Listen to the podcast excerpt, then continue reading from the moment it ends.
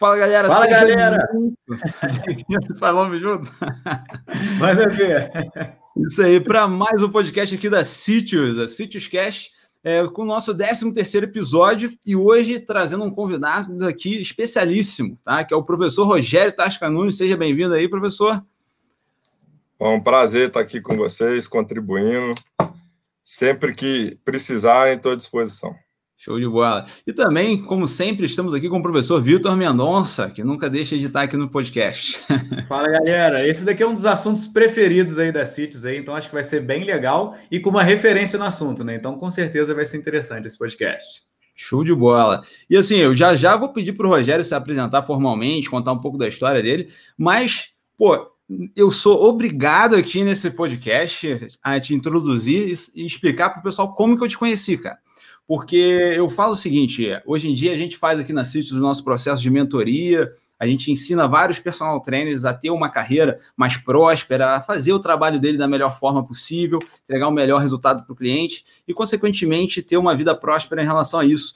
E eu falo sempre quando eu vou ensinar para essa galera que eu tive um grande mentor, cara, e, e a verdade toda é que esse mentor está aqui com a gente hoje, então hoje ele vai ser mentor de vários de vocês hoje também, tá?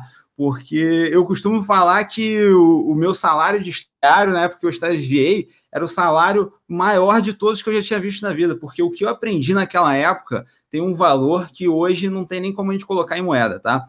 Então, assim, eu conheci o Rogério, ele é dono da academia que eu trabalhei, assim, a primeira eu escolhi numas academias, só que nessa foi onde eu trabalhei mesmo, né? Onde eu estagiei lá por mais ou menos três a quatro anos. E lá, cara, eu aprendi muita coisa. E se hoje, a gente, eu sempre falo essa frase, né? Se um dia eu fui grande, foi porque eu me apoiei nos ombros do gigante. E esse, com certeza, é um gigante que eu me apoiei para estar tá aqui. Então, Rogério, conta para a gente um pouco da tua história aí, é, como que você começou na educação física, porque a gente está doido aqui para saber também. Bom, primeiramente agradecer aí. É, Renato era um dos talentos, falei isso para ele desde o início lá, que a gente já vislumbrava lá atrás que sabia no fundo que eu ia perder ele, porque o menino era grande demais para o tamanho que a gente ainda estava e para os sonhos que a gente estava sonhando naquela época, e porque ele teria muito a contribuir efetivamente de outras maneiras, como ele faz aí junto com seu sócio, com o Vitor, é, na Sítios, né? É um orgulho imenso. E a gente, eu, eu brinco que eu sou diretor de RH, né? A operação, o RH está dentro da operação, e a gente toca a vida das pessoas de maneiras distintas, mas a gente não tem ideia do quanto, às vezes, esse processo pode contribuir para um, um, mundo melhor, um, um, um, sistema que você vive pelo menos melhor, né? Saber que eu pude contribuir aí com essa fera aí é, é gratificante, agradeço, obrigado aí pelas referências. Excelente, cara. Falar um pouquinho aqui, é, o Rogério é, formado em educação física, né? É, ao contrário de muitas pessoas que tiveram dúvida, ah, o que, que eu vou fazer e tal, nunca tive, né? Só passava esse curso na minha cabeça, educação física, e aí vai falar, ah, por quê? Não sei, cara. Só passava esse curso na minha cabeça.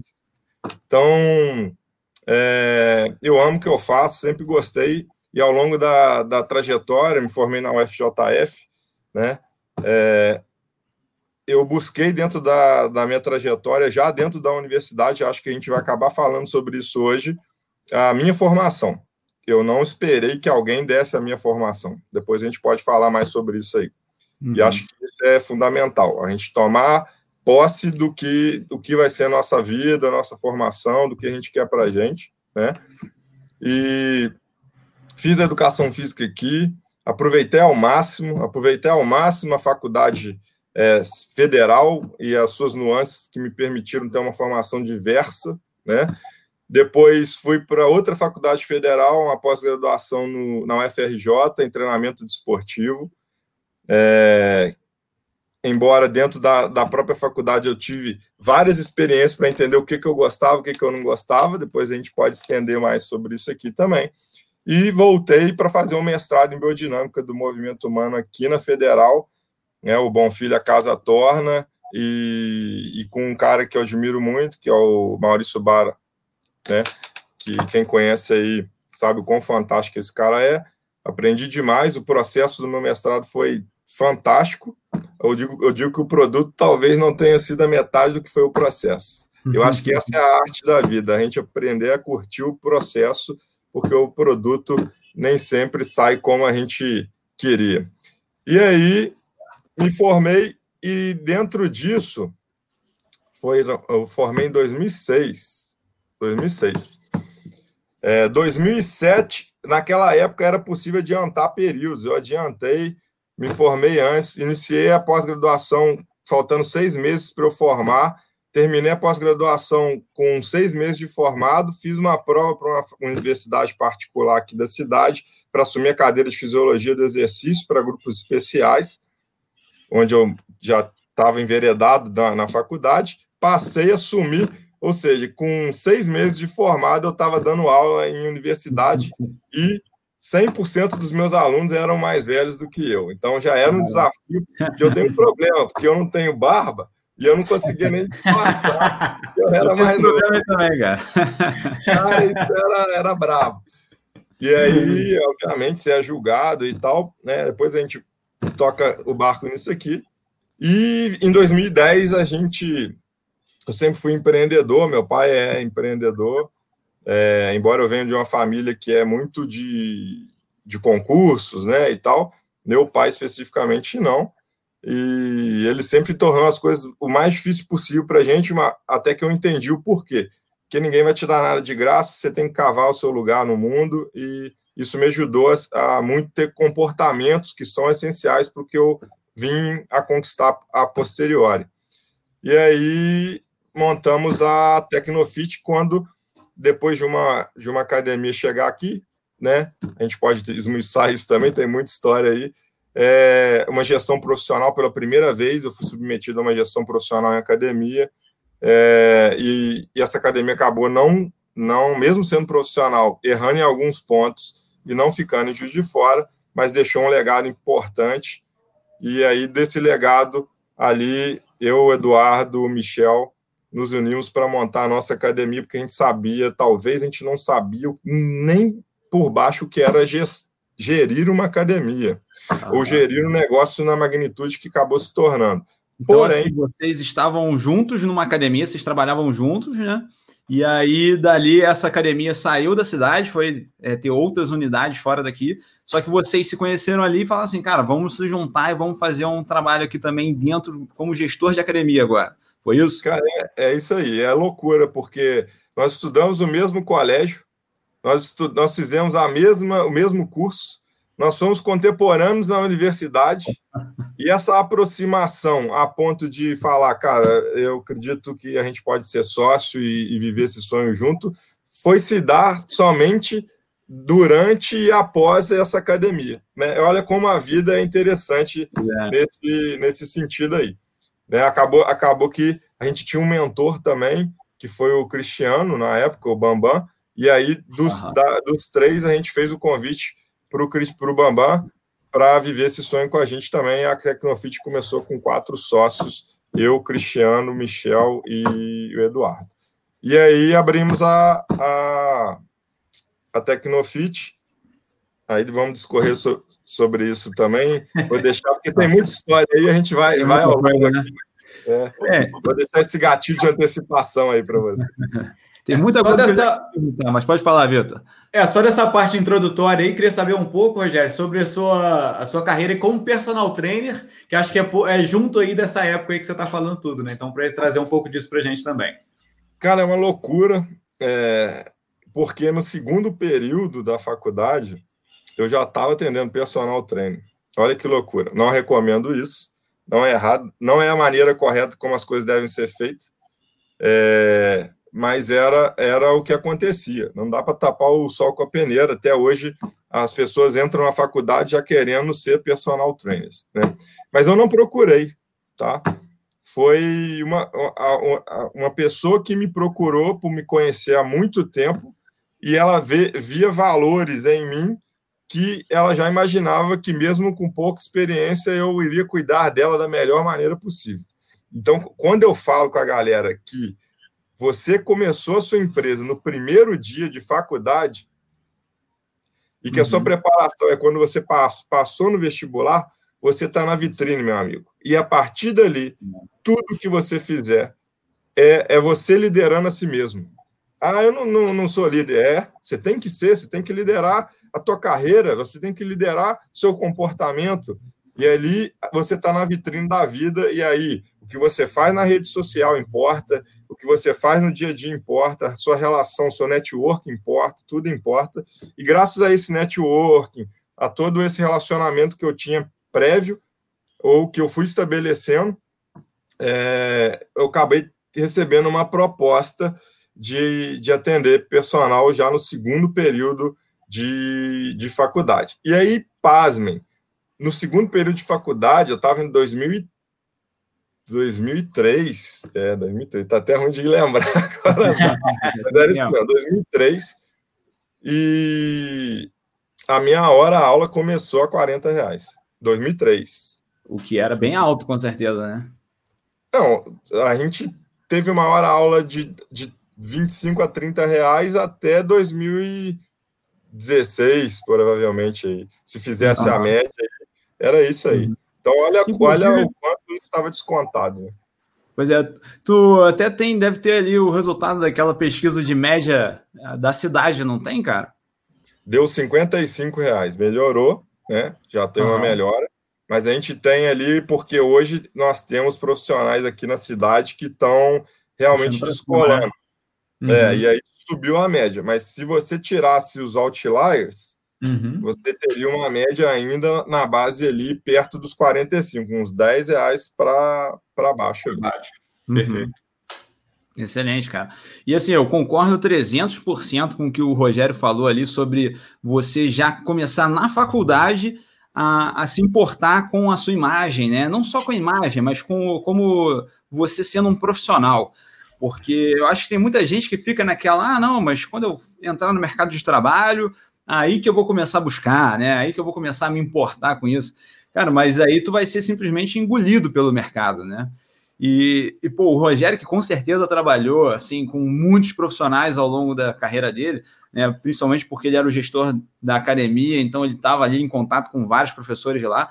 Ele deve ter visto assim como tinha uns professores que entravam no mercado de trabalho de personal e decolavam, e tem outros que estão lá remando, remando, né, cara? E assim, parece que o negócio não desenvolve, é até difícil fazer, pô, o que, por que, que esse cara ainda não desenvolveu, né? Não é bem assim, Rogério? É, eu digo que existe um profissional, o mercado exige cada vez mais um profissional tipo T, né? É um pouco batido isso, mas antes era um profissional que a gente chamava de tipo I, que ele era especialista. Ele é especialista em educação física. Embora uhum. a educação física virou uma medicina, se você parar para pensar. Né? Porque na medicina nós temos o especialista em pneumo, o especialista em cardio, né? o especialista em reumato. O campo é muito amplo, o conhecimento é vasto. Né? Temos uhum. também o clínico geral. Né? Na educação uhum. física, você conseguir dominar várias áreas do conhecimento não é fácil. As pessoas acham que é fácil. Você juntar tudo isso em uma prescrição sistematizada não é fácil. Você considerar as, as variáveis daquele indivíduo, que eu brinco que é um indivíduo, devia chamar um indivíduo, porque ele é único, mesmo se ele for gêmeos univitelinos idênticos, ele é único. Né? Existe o fenótipo, né? existe a interação com o meio, e as reações comportamentais dele também vão ser diferentes. Então, por conta de toda essa complexidade aí, eu falo que o profissional de hoje, que ele não foi especialista, que é o I, no que ele faz, na educação física, e generalista em várias outras situações, como posicionamento de marca, e aí vamos lá para o marketing, né? Vamos falar de marketing, vamos uhum. falar de comercial, ele tem que ter habilidade de se vender, vamos falar de gente, o cara lidar com gente, quanto esse cara sabe de pessoas, o quanto esse cara consegue utilizar essas informações para motivar as pessoas a fazer o que elas nem sabem que querem fazer.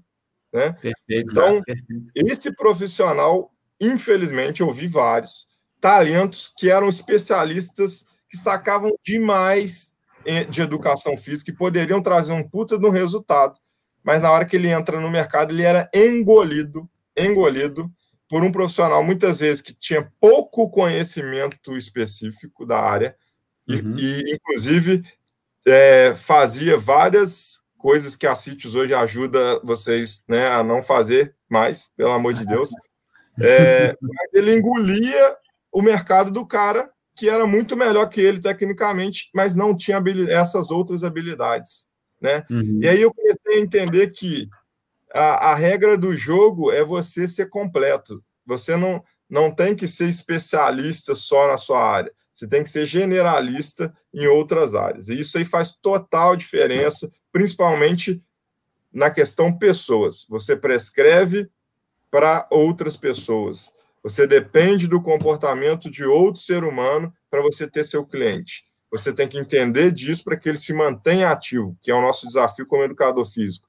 Não é nem iniciar a prática, é manter o cara na prática, porque ele perde para ele mesmo. Ele não perde muitas vezes porque você fez um mau trabalho, em termos uhum. específicos, científicos. Ele perde comportamentalmente para ele mesmo. E aí, você sabe disso? Você está preparado para isso? Essa é a pergunta que Perfeito, cara. E isso que tu falou tem muita relevância, porque eu já vi é, profissionais dos dois lados, tá? Aquele cara que é o especialista técnico e científico e ele levanta esse escudo, então ele acha assim, para ele marketing é até ruim, né? Não tem que fazer marketing, a blogueira tá tudo errado, porque ele é o cara que tá só com base científica e ele acha que só isso que é o importante, né? É, eu entendo que eu já fui assim. Exatamente. É, eu e tem o outro profissional também, que é o outro extremo, vamos dizer assim, que é o cara que é só marketing também, né? Que o cara ele fala que não, estudo científico não serve para nada, eu quero ver a prática aqui da academia.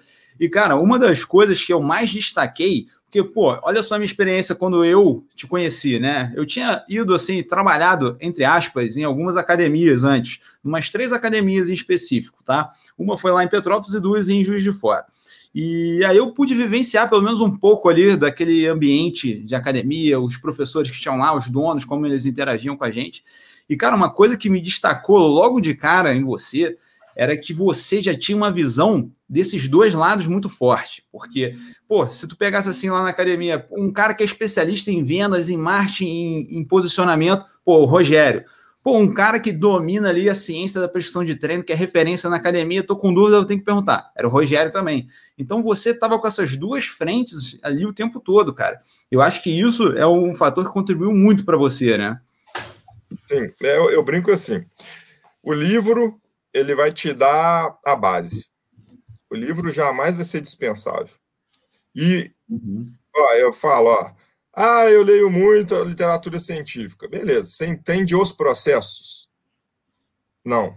Então uhum. você vai, vai, decorar o que a literatura científica está fazendo, mas na hora que um cliente cair na tua mão, você não vai saber o que fazer.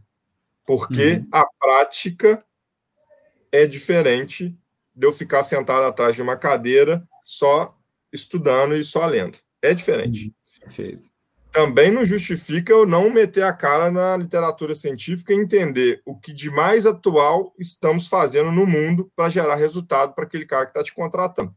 Não é isso que eu estou dizendo. Perfeito.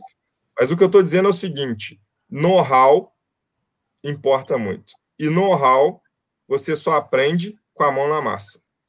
Estando hum. lá, no campo de batalha, vendo, observando, entendendo. Eu, eu falo que é muito bom é, ah, é, a questão do erro. O erro é importante para o nosso crescimento. Infelizmente, a gente aprende muito mais no erro do que no acerto. E uhum.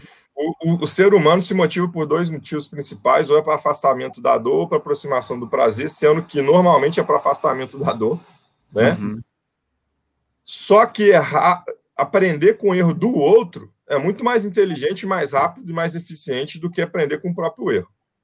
Uhum. Então, quando você é observado, você está no mercado e olha o erro do outro e começa.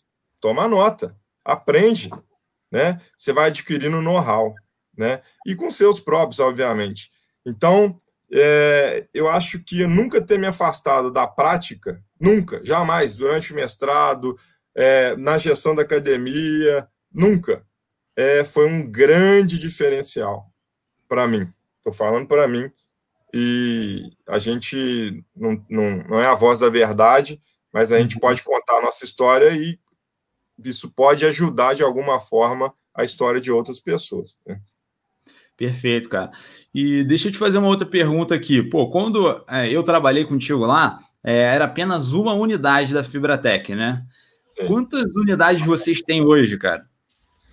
É, hoje a gente está com quatro unidades. É Espásio, é uma unidade com 3 mil metros quadrados, jamais pensadas para Juiz de Fora. É gigantesco, é, né? Quanto passa, é você olha lá, é absurdo mesmo, né? É, pessoas do Rio, São Paulo, pessoas que estão acostumadas a Europa, até Suíça, a gente já teve gente lá, é, ficou encantados com a academia e realmente é fantástico mesmo. É, e era o sonho do início, só que a gente não tinha dinheiro, coragem nem competência para abrir um negócio daquele tamanho. Hoje, hoje aí a coisa foi mudando de figura. O Jardim Norte, que é uma unidade dentro de um shopping convencional também, que era um desafio, porque você operar dentro de shopping, não sei se alguém teve oportunidade, é o, o jogo é diferente, é diferente. Tá? Outra coisa, né? Outra coisa. A primeira, que foi a da Santo Antônio, a Tecnofit, Santo Antônio 1340, isso sempre vai estar marcado na minha, na minha vida. Essa que agora vai. É essa aí. E que agora passou por diversas transformações, né? Acho que Renato pode né, pegar diversas. A academia começou com 400 metros quadrados, com tudo: vestiário, sala de pilates, sala de ginástica, sala de spinning, é, musculação, e atingiu 1.200 clientes ativos em 400 metros quadrados. É, é, surreal. Hoje você não consegue fazer isso nunca, jamais, esquece. Uhum. É, a gente tem também o Alameda, né, que é outra unidade dentro de um shopping, mas um shopping menor, já mais fácil de operar e tal. E, e acabou essa unidade de Santo Antônio, que ela vai virar uma unidade parecida com o modelo que a gente trouxe para o espaço, que é o segundo momento da Fibratec.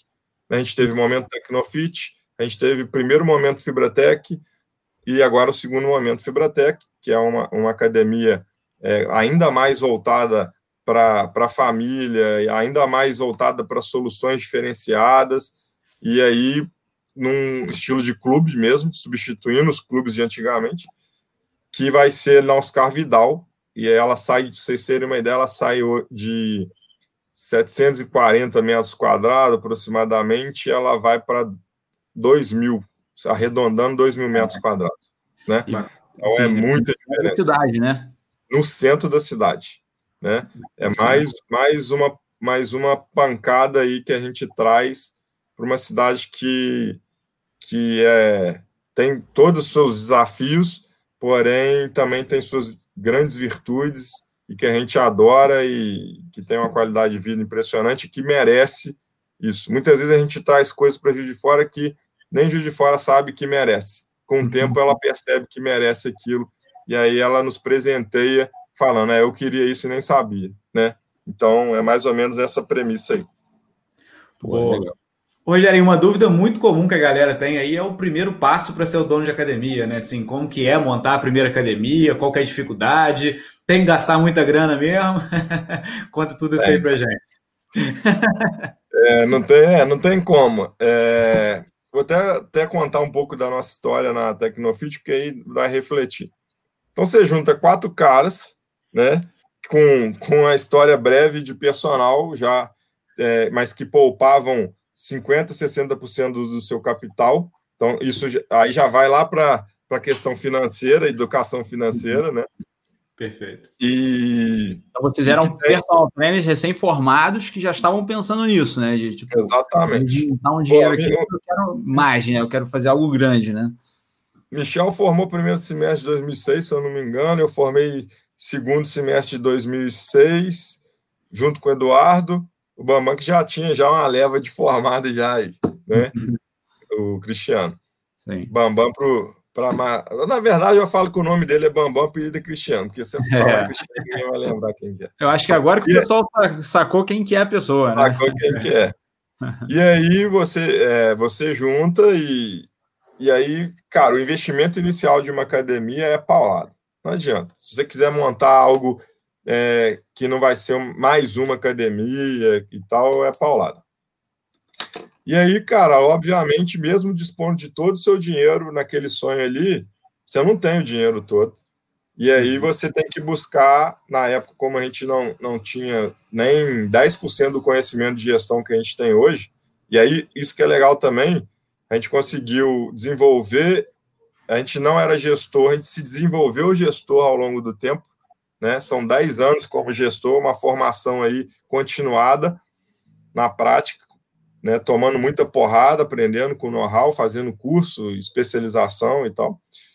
Aí você busca o Sebrae, né? Que é a maior referência aí. A gente conseguiu é, um consultor do Sebrae que foi nos dar o direcionamento. Primeiro passo, plano de negócio. É algo uhum. que mudou muito com o tempo que era um catatal de folhas dessa grossura antigamente, que no final você via que você errava quase 60% das estimativas que ele estava. Uma uhum. estimativa que eu lembro era o custo, o custo é, de manutenção mensal que a gente colocou na planilha e que ele foi cinco vezes maior do que era. Então, né? Como é que faz? Fizeram a conta de padaria lá, né? É. Ainda bem que a gente errou também na projeção da receita, senão a gente estava fugido. Né? então, é, e aí ele, ele vai desenvolvendo esse plano de negócio. É, hoje, esse plano de negócio foi substituído, é, não substituído, mas as pessoas utilizam aí um Canvas, né? A, a, a, hoje a gestão ágil, é algo que eu estou estudando muito atualmente, ela vem tomando é, força ela, as startups vieram ensinando isso para o mercado, até empresas tradicionais estão dividindo suas equipes em squads e tentando implementar gestão ágil por quadros né, dentro de, de, dessa empresa para que ela deixe de ser lenta e deixe de ser obsoleta. É, então, é, mas na época era isso, e você tinha que apresentar isso para o banco para, se você quisesse, convencer o banco que valia a pena te emprestar dinheiro, além de ter as garantias para que o banco te emprestasse o dinheiro. Então foi nessa premissa aí a gente conseguiu convencer o banco que a gente tinha as garantias e que o projeto estava, é, de certa forma, sólido, ou seja, que ele tinha embasamento, aí, igual a cientificidade, que ele tinha um embasamento numérico é, uhum. para que a gente conseguisse virar o negócio e aí, aí sim ter uma empresa e pagar a dívida. Mas você uhum. começa alavancado dependendo do, do, tamanho da sua alavancagem, obviamente seu risco é muito maior no início, você tem que prever um capital de giro adequadamente, se você errar, é, tanto é que o, o, Sebrae tem essa estatística, né, se eu não me engano, é, 80% das empresas vão embora aí em até é, quatro anos de, de caso, sendo que dessas 50% vão nos dois primeiros anos, se eu não me engano. Posso, posso estar errado em pouca coisa aqui, porque esses dados é, sempre ficam mais batidos, mas é mais ou menos por aí. Você virar 10 anos já é uma, uma, uma vitória. E ainda tem um, um pouquinho que no, com 10 anos vai embora. E com coronavírus, então, ajuda mais ainda. Então, mas é isso. Ali você já começa a se deparar com algo que não é comum para você. Fazer um plano de negócio estimar, né? Estimar qual vai ser seu fluxo de receita, seu fluxo de despesa, seu, aí ajustar isso num fluxo de caixa, né, que é ajustar o quanto no mês entra minha receita e o quanto, enquanto entra minha despesa, porque se você eu devo, eu tenho que operar com 50 mil por mês e eu vou receber 60 mil por mês, mas os 50 mil entra no início do mês e a minha receita está lá no final do mês, eu vou ter que ir no banco e falar assim, ó, me vê um capital de giro de, de 50 mil e aí eu perco dinheiro da mesma forma porque eu estou com o meu fluxo de caixa desajustado e tal. Tudo uhum. são conceitos que você vai aprendendo já nesse plano de negócio, você já começa a aprender é, isso aí. Bom, e aí a gente... eu quero só comentar aqui, cara. Ali. O rapidinho é que assim você está falando várias coisas e eu acho assim isso é o diferencial, tá? Eu acho muito disso que você está falando aí deve ser assim menos da metade dos empreendedores ou até dos donos de academia que vão pensar, cara. Eu te falo Sim. isso até por experiência de conhecer donos de academia. É, já tive contato próximo com donos de academia que faliram e tal. E assim, perguntava para ele assim, pô, mas quanto que custa aí por mês a tua, o teu custo de operação? Não sei, sabe? Tipo assim, o cara já estava operando há um ano, sabe? E ele não sabia o gasto dele. Então, assim, você começar preparado da maneira que vocês estavam também foi um baita diferencial, não foi não?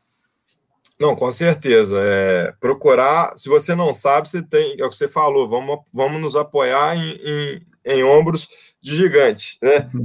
É, embora eu tenha 1,90 ali, eu não sou nenhum gigante, mas é, agradeço a referência. A questão ali era a seguinte: se eu não sei, eu tenho que procurar quem saiba, né? Uhum. Eu tenho que ser humilde o suficiente para seguir aquele projeto, no mínimo com o tempo você vai vendo que o que você colocou no papel, aí é o que eu falo do, da prática. O papel aceita tudo, uhum. mas a prática não. E o dinheiro não aceita desaforo. Então, se você errar com dinheiro, você pode ser é, sentenciado a pagar pela sua vida inteira. É, é isso aí, esse é o problema. Mas a gente estava, de certa forma, bem orientado. É, tínhamos é, tanto o Dudu, quanto eu, quanto o Michel, principalmente, já tínhamos é, experiências né, com negócio, às vezes, dos pais, ou com tentativas. Né, antes de ter academia, eu e o Eduardo tivemos um estacionamento né, no São Mateus ali, em frente a Pedro Escapim, que a nossa placa está até hoje lá, que a gente, no final, deixou a placa para lá. É, e aí, já digo, quem acha que estacionamento dá dinheiro depende da situação. Né? Não, nós, nós, por exemplo, ganhamos quatro anos de experiência lá, mas não ganhamos dinheiro. mas valeu, valeu, valeu. Foi um know-how interessante. É. É, então, a gente também não era bobo, vamos dizer assim. Não tinha nenhum bobo ali. E por isso mesmo reconhecíamos as nossas fraquezas e fomos buscar ajuda e, cara, o Sebrae, nesse ponto aí, é, é, um ponto muito legal de apoio e tem que procurar mesmo. Né? Você pode procurar um consultor também, específico, que não seja do Sebrae, mas não vá sem saber, é, sem ter o um mapa da jornada. Uhum, Senão a ventania vai te jogar nas pedras, meu amigo, e você nem sabia que pedras tinha ali. Aí o bicho pega. Maneiro. Cara, uma das coisas que quando eu trabalhei contigo, tu batia muito na tecla, eu tenho certeza absoluta que você bate até hoje lá com a galera que trabalha contigo, é de atendimento, né? Atender o cliente, mas é carregar ele no colo, né? Não? Sabia que você ia falar isso. eu queria saber assim, cara, de onde surgiu essa ideia na cabeça de vocês? Quando que vocês viram que assim, cara, temos que atender aqui os nossos clientes da melhor maneira possível. De onde surgiu isso? Porque assim, a gente vê que tem academias que prezam por outras coisas. Ah, vão prezar por equipamento, vão prezar, sei lá, por é, ser mais barata, né? Vocês prezaram desde o início pelo atendimento. Da onde surgiu isso, cara? Cara, isso é interessante, porque todos nós tiver, tivemos experiências de estágio também em diversas academias da cidade, né? Uhum. E não só de estágio, mas trabalhamos também como professor. E, e todos nós éramos é, já incomodados em entregar algo que a gente chama de hoje de over delivery, acima da expectativa do cliente. Uhum.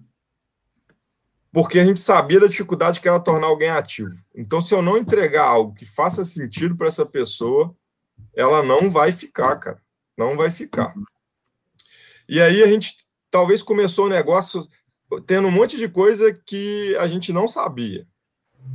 Mas tinha um monte de coisa que a gente sabia que não deveria ser feito. Entendi. E aí, só de você começar um negócio sabendo o que não deve ser feito, que é menosprezar o cliente, negligenciar o cliente, né? A gente uhum. tinha muito isso, que o cliente era o único patrão. O dono da academia é empregado. Né? Todo mundo é empregado. Quem pode mandar todo mundo embora? O cliente. Se ele decidir gastar o dinheiro dele em outra academia, ou pior, que é o que acontece, se ele decidir gastar o dinheiro de exercício físico só com outras atividades né, uhum. de lazer, vamos dizer assim. Então, essa premissa foi muito forte desde o início. E com a, a, a Bodytech, que foi essa academia que eu falei, que veio com gestão profissional para Juiz de Fora, é, ficou evidenciado que o que, que era uma empresa que, que investia no setor de academia e o que, que era é, academia que era tocada por um educador físico que quis, é, de repente, trabalhar para si mesmo. É diferente. Perfeito. É diferente, né? E aí, essa empresa ela foi um divisor de águas para a gente, porque ali as, tudo que a gente já imaginava que era real, de focar no cliente, foi ratificado. E aí a gente saiu, cara, é entrega. É entrega, mas é entrega pesada, pesada, pesada. E aí, realmente, esse DNA veio com muito gás para a gente, e até hoje ele é muito forte. E para mim, que fui me especializar em pessoas, em comportamento humano, aí ele ficou mais forte ainda, aí piorou a situação. Ou melhorou, né? É, piorou para o nível de exigência que o time é. tem, mas para o cliente, com certeza, melhorou. Excelente, cara, excelente. O, o Rogerinho, é, pô, eu trabalho aí como personal em mais de uma academia, né? Assim, eu posso falar com toda certeza aqui que a galera da Fibratec é assim muito diferenciada, sabe? Eu vejo, eu fico de cara assim que às vezes chega um estagiário lá, fala, porra, o que que esse cara? O cara o maluco acabou de chegar já é diferenciado, né? E aí, em cima disso, gostaria de saber assim, pô, eu com certeza isso parte de um processo ali de aprendizado, desenvolvimento dentro da academia, mas eu imagino também que também de escolha, né? De escolher os caras certos já também para entrar no time, né? E aí eu queria saber de você quem, é, quais são aí os requisitos que você tem aí para escolher essas pessoas, e aí olhando para o outro lado, né? O que, que o personal trainer precisa fazer para estar tá dentro de uma grande academia, para estar tá dentro de uma academia de qualidade, que também vai ajudar muito a ele ser um personal de sucesso.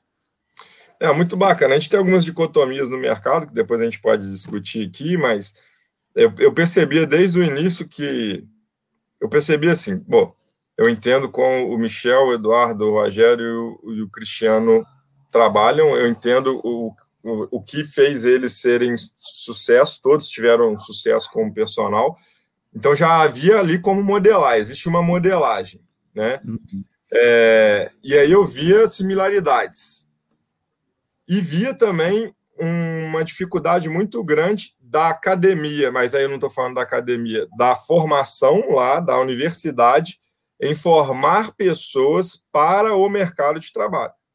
Né? Uhum. Até hoje, a, a, a, a, formação, ela eu não, tiro, eu tiro a responsabilidade, porque eu acho que o aluno tem, tem que ter autorresponsabilidade na sua formação, porém, eu acho que pode, tem muita coisa que pode melhorar. Eu não, eu não sou polêmico, mas eu também não tiro o meu da reta.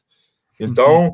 é, a academia prepara muito para você virar, seguir a vida acadêmica, que é um, uhum. fantástico, eu quase segui essa vida acadêmica, e, e também muitas vezes acaba te preparando para um concurso, algo nesse sentido, mas ela não te prepara para esse mercado que é o mercado do próximo trilhão, já relatado há mais de cinco anos, que é o mercado do bem-estar, que tem atividade física, é, a parte de beleza, cosméticos, nutrição, né? Uhum. Que, de certa forma, bate num, num, num, outro mercado, que a gente teve o mercado é, da indústria farmacêutica, né? Depois uhum. o mercado médico, né? Que um casa bem até com o outro, agora vem um mercado que todo mundo tem que se adaptar, porque ele bate na, no farmacêutico, ele bate no médico, é. que são os dois anteriores, e aí quem entendeu do mercado farmacêutico e do médico, que ao invés de fazer força, ele, ele usa a força a seu favor, Aikido, né? Uhum. É, tá surfando a onda desse próximo mercado do trilhão. Quem não, foi para o outro lado. Mas eu dei essa volta toda porque, é, cara, a gente seleciona é, não, não só por questões técnicas. A gente tem, tinha prova, né? O Renato uhum. sabe disso, a gente tinha prova, uhum. aplicava prova constante, mas a gente começou a perceber que o cara que vem com o comportamento que eu quero, que é amo o que faz, uhum. primeiro, o, o, profissional que chega lá, ah, quanto que eu vou ganhar, não sei o quê, de, principalmente estagiário. obrigado, né, até a próxima, acabou sua entrevista. Né? A gente bate Porque muito eu... nessa tecla, cara, de tipo assim, é. cara, o que, que estagiário está procurando de ganhar dinheiro, né, cara? Igual eu falei no início, né? Tipo assim, o mais valioso desse, de, do que tu vai ganhar do estágio é a tua experiência, né? O teu aprendizado, né? E, é mas mesmo assim, custo. Ele, ele, tem que ter uma ajuda de custo, obviamente. Né? Uhum. A gente uhum. sempre procurou estar à frente do mercado nesse reconhecimento, que a gente uhum. acha que é importante. Só que as nuances do mercado muitas vezes te algemam, né? Uhum. E aí eu procurava o cara assim, cara, eu tenho sonho de trabalhar aqui com vocês, eu, eu escutei que vocês realmente sugam o máximo da gente, eu, eu adoro o que eu faço, adoro estar no salão de musculação, eu adoro gerar resultado para o cliente e tal. O cara que estava nessa cultura, o cara que já sabia que estava na educação física, porque ele gostava do que fazia, o cara que estava ali pelo aprendizado, que é, é, um valor forte nosso na empresa, o aprendizado constante, né, o aprimoramento constante, na verdade. Esse cara pode, podia estar ali o nível técnico dele abaixo do outro, mas essas características botavam ele para dentro. E muitas vezes um cara mais técnico não entrava, porque na hora de, de ir para essa, essa entrevista, o cara não mostrava, é, a gente pode falar, aquele tesão pela profissão é, uhum. e, e, mostrando que ele ia estar ali para entregar o melhor dele. Eu, eu, eu, eu, eu foco muito no americano nesse ponto que ele fala. É, tudo que você pergunta para ele, ele vira para você e fala: I, é, I will do my best. Né? Uhum. E muitas vezes as pessoas viram aqui para a gente e falam assim: eu vou fazer o possível. Cara, fala comigo que vai fazer o possível, tá fora. eu falo: vai no mecânico, deixa o seu carro para fazer uma revisão, e aí no final você fala: e aí, como é que foi? Ah, fiz o possível. Você vai levar em outro mecânico, nunca mais vai voltar naquele. Você está é. numa mesa indo para cirurgia. E aí você fala, e aí, doutor, como é que tá? E tal. Ele fala, ah, nós vamos fazer o melhor possível. Mesmo que ele coloque o possível depois do melhor eu pulo da maca e não deixo esse cara me operar. É, agora o cara fala assim: não, nós vamos fazer o nosso melhor, pode ficar tranquilo. Acho que isso aí já mostra o que o cara vai, vai, vai ter de força ali. Então a gente vai muito mais hoje pelo aculturamento, né? E pelo uhum. comportamento e depois nível técnico. Mas nós já contratamos muito no início nível técnico primeiro, comportamento depois. E a gente contratava pelo nível técnico e mandava embora pelo comportamento. Perfeito. Cara, e, e, assim, eu tenho, posso falar agora o outro lado da situação, né? Eu, quando fui contratado, vamos dizer assim, é, cara, eu tenho aqui, tenho que compartilhar duas histórias rápidas aqui que eu acho que vai exemplificar o que o Rogério acabou de falar, cara. A primeira, cara, foi uma coisa que eu relembrei é, recentemente, cara. Foi na casa de um amigo meu, que ele tinha trocado piso, tinha colocado aqueles pisos laminados, né? E aí eu lembrei, cara, do dia que vocês trocaram o piso da academia que, tipo assim, tinha um mutirão de professor lá, mesmo com a academia fechada, né? Tipo assim, ninguém era obrigado a trabalhar. Vocês só falaram assim, ó, quem puder vir, vem. E tinha aquela galera toda para empurrar os aparelhos, para tirar aquilo tudo, para a galera poder botar o piso. Cara, isso é sensacional. Tu falar assim, eu posso contar com um professor aqui que ele não está aqui só porque está ganhando dinheiro, né? Ele está aqui porque ele vestiu a camisa mesmo da empresa, né? E pode falar, pode falar. Esse ponto aí, cara, eu falo assim, quando você percebe que o cara é skin the game, que ele tá com é, botando a pele dele no, no, no propósito Isso. da empresa, entendeu? Uhum. E esse dia foi fantástico, cara. Eu contar essa história aqui, vocês vão ficar de cara. Tem tempo aí? Pode contar rapidinho? Pode, pode mandar ver. Estamos aqui para isso. Basicamente era o seguinte: a gente estava com a academia com 1.200 alunos e um 400 metros quadrados. A gente deu um jeito de pegar a casa do lado, convencer a, a dona de, de tirar as pessoas que estavam lá, levantamos a grana para fazer a obra toda para ela, e a gente ia aumentar a academia em, em tipo 80% do seu tamanho. E só que aí, paralelamente a isso, a gente fala assim, cara, pô, nós vamos aumentar e só? Não, vamos estudar o mercado. Aí nós vamos fazer benchmark. O que, que as principais redes do mundo estão fazendo? Principalmente aqui no Brasil. E aí a gente viu que a arquitetura da academia estava mudando, estava mais, tava mais preocupada com o consumidor. E aí a gente contratou uma arquiteta, e aí o piso amadeirado para trazer conforto era algo que estava muito forte, uma iluminação um pouco mais diferente também, jogo de espelhos. Cara, a gente falou assim, cara, vamos fazer tudo e aí mudamos tudo. E aí, não feliz com isso, a, gente tinha no, menos de três anos de equipamento zerado, a gente foi lá e trocou todos os equipamentos pelo melhor equipamento nacional na época. Então, uhum. assim, é o quê? É acreditar muito no que está fazendo. Mas esse dia foi fantástico porque a gente fechou na quinta, na quinta, e tinha que entregar já abrir na segunda. Contratamos a equipe de operários, tinha que quebrar dois vestiários, tirar tudo, fazer toda a obra. Porra, cara, apareceu um peão no dia combinado, tá? E era um feriado, então você não conseguia peão de última hora. Aí, quer dizer, quem quer fazer? A gente. Pô, aí eu peguei e joguei lá no grupo, ó, galera, a situação é essa, essa e essa. Quem quiser, quem puder e tal, parece aí. Meu irmão, apareceu quase a academia inteira lá. E, e a galera é, comemos na marreta, nós derrubamos o vestiário, tinha laje no vestiário, o peão orientando a gente. A gente derrubou aquela porra toda. Ensacamos todo o entulho, porque não podia sair, não tinha caçamba, e, e descartamos todo o entulho. E isso de quinta até domingo. Cara, é, foi, foi uma loucura. Comendo sem parar, com, comprava na padaria um pão com mortadela ali, a galera mandava e, e vamos que vamos.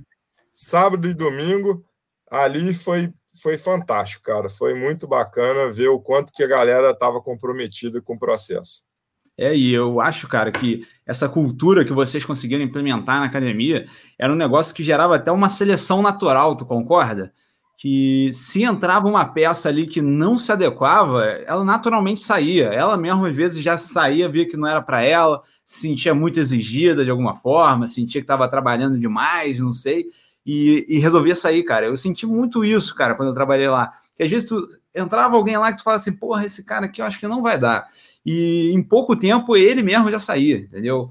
Eu acho que ele não se adequava àquela cultura, que assim, pô, mas esses malucos estão tudo trabalhando aqui, feliz da vida, motivado, pô, e cadê aquelas reclamações de que a gente ganha pouco que eu estava procurando, né, cara? Assim... Era o senso de dono, né, cara? Eu acho que foi isso foi mesmo. É. A gente fez um grupo muito forte coeso, onde todo mundo estava preocupado em entregar o melhor, né?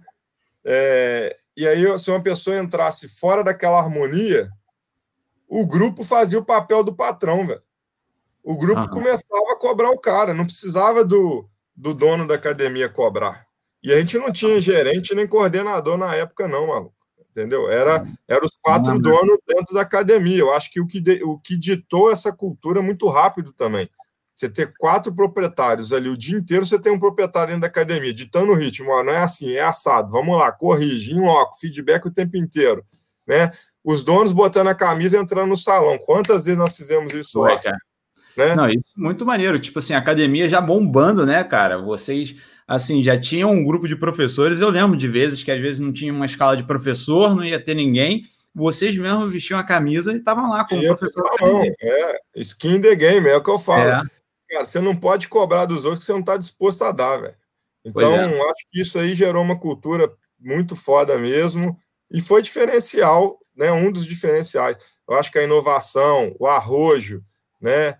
Tudo isso, é, a, a vanguarda, o vanguardismo que a gente teve foram pontos fundamentais do nosso sucesso. Porém, o time que a gente montou, a cultura que a gente conseguiu instalar, mesmo na época sem saber o que era cultura de uma empresa, é. como formular uma cultura numa empresa, foi, eu brinco que foi sangue, suor e lágrimas. Né? Então foi ali na prática aprendendo e, e o time comprou muito, né, cara? É, é um time para mim assim até hoje inesquecível de, de trabalho o time que a gente montou naqueles primeiros anos ali de Tecnofit. Foi mesmo, cara. Pô, eu lembro também uma, uma ocasião, cara, quando vocês fizeram a segunda filial, né? Que foi quando vocês se uniram lá com a Fibra, né? Cara, tipo assim, vocês fizeram uma reunião e ninguém sabia de nada, tá ligado? A gente chegou lá na reunião, assim, pô, reunião mensal, normal aqui pra gente e tal. Cara, quando vocês falaram aquilo, sabe? Eu, até, eu lembro que no mesmo dia, depois de ter chegado em casa, eu tava assim, caralho, eu tô maluco, cara. Os caras montaram uma outra academia, meu irmão. Cara, aquilo. Genial, como que aquela sensação tava dentro de mim? Eu era só um estagiário, cara. Tipo assim, eu só tava lá como estudante, né? Vamos dizer assim, cara. E mesmo assim, aquilo me contagiou muito forte, cara. Isso é muito maneiro. Era o senso de dono, né? Foi um segundo momento importante. A fibra representava para Juiz de Fora uma academia extremamente tradicional, né? Ela ser adquirida por uma academiazinha pequenininha na Santo Antônio, que tinha sido criada por quatro malucos há pouco tempo, era para o mercado, era, pô, o que está acontecendo, né? Então, é uma loucura, né? E para o time também, né? Para o time também, né? É, é pô, eu, eu, eu, eu, posso até falar sobre isso, assim, porque para mim, sei lá, né? Eu vendo de fora, né? Nunca, igual o Renato era estagiário, né? Então eu via a Tecnofit como mais uma academia legal que tinha ali no centro e tal, né? E acho que a partir do momento que vocês compraram ali a Frio, eu falei, porra, não, pera aí, que esses caras não estão de brincadeira aqui, não, né? E agora os caras estão é. fazendo algo realmente grande, né? E até te perguntar assim, pô, qual que é a dificuldade de, pô, você criar mais uma academia, agora tá gerindo duas, qual que é a dificuldade disso? Que é de criar uma marca ainda mais forte, né? É, essa transição ela é complexa, é a dor do crescimento que eu falo. Porque uma coisa é você ter os quatro donos cuidando de uma academia, tem sempre um lá. Uhum. Agora você está dividindo por duas, você entra numa academia que tinha uma expectativa muito grande, com um investimento violento. Então, o que eu falo? Pouquíssimas pessoas teriam a coragem de comprar o barulho que a gente comprou para tá comprando a Fibra, depois para estar tá comprando a Actrum, que foi uhum. outra logo depois, é né? E, tá planejando e aí você... Jardim Norte, né? E, pra, é, e, e, o estúdio que foi o primeiro, eu, eu considero o primeiro estúdio, é, vamos dizer, não high-end, mas premium, que, se, que surgiu. O único problema é que a gente foi tão inovador que a gente surgiu na hora errada. Tá? O conceito era muito antes do que o público estava preparado mas uhum. que foi lá no estúdio, o estúdio Fibratec Vida Ativa no Independência Shopping, que era um conceito totalmente diferente e tal, um ticket médio já mais alto também, então uhum. foi com, uma, com bikes de spinning que nunca foram vistos em Juiz de Fora, enfim, é, tem muita história né, nisso aí. Né? É, agora, a, a, a divisão ali na fibra foi totalmente, porque a gente não tinha nem escritório. Quando a gente foi para a fibra, a gente passou a ter escritório, né? Uhum. Então, aí a gente começou a, a selecionar mais. Olha, um, um, sócio vai cuidar mais dessa parte, esse sócio vai cuidar dessa parte. Isso tudo gera aprendizado e gera perda. Por quê? Imagina você ter quatro donos o tempo inteiro em um high touch de contato com a equipe, e aí, quando você divide isso, o high touch começa a, vir, a virar um medium touch ali. Então, a uhum. equipe sente, o cliente sente, todo mundo sente, né? Então, é, é desafiante, é desafiador. Pô, legal, cara. Pô, agora puxando a nossa conversa aqui para um lado mais técnico, assim, é aquele que o personal que está ouvindo aqui vai poder se inspirar, algumas histórias também. Cara, você até mencionou aí que vocês quatro, quando começaram a Fibratec, vocês eram, assim, personal trainers considerados de sucesso já né? Se já tinham uma carteira de clientes e tal. E, cara, o que, que você considera que foi um grande diferencial de vocês, assim, ou pode falar por você mesmo, falar assim, cara, isso aqui me garantiu ter muitos alunos quando eu comecei minha carreira. O que, que você considera isso? Cara, habilidade com pessoas. Habilidade de conversar, se comunicar. Você, lógico que não só conversar, acho que você tem que ter conteúdo para tal, mas, por exemplo, um aluno na Bodytech, que foi uma escola para gente de negócio especificamente, que já tinha um cliente-alvo para personal bem na veia. Um aluno chegava para conversar de política, e aí eu tinha conteúdo para conversar de política com ele. Um aluno chegava para conversar de viagem, eu tinha conteúdo para conversar de viagem com ele. Um aluno chegava para conversar da novela das oito, eu tinha conteúdo para conversar com ele. Ou seja, é o que eu falei do profissional diverso, né? Uhum. Mas se eu tivesse todo esse conteúdo e não tivesse habilidade comunicativa, né?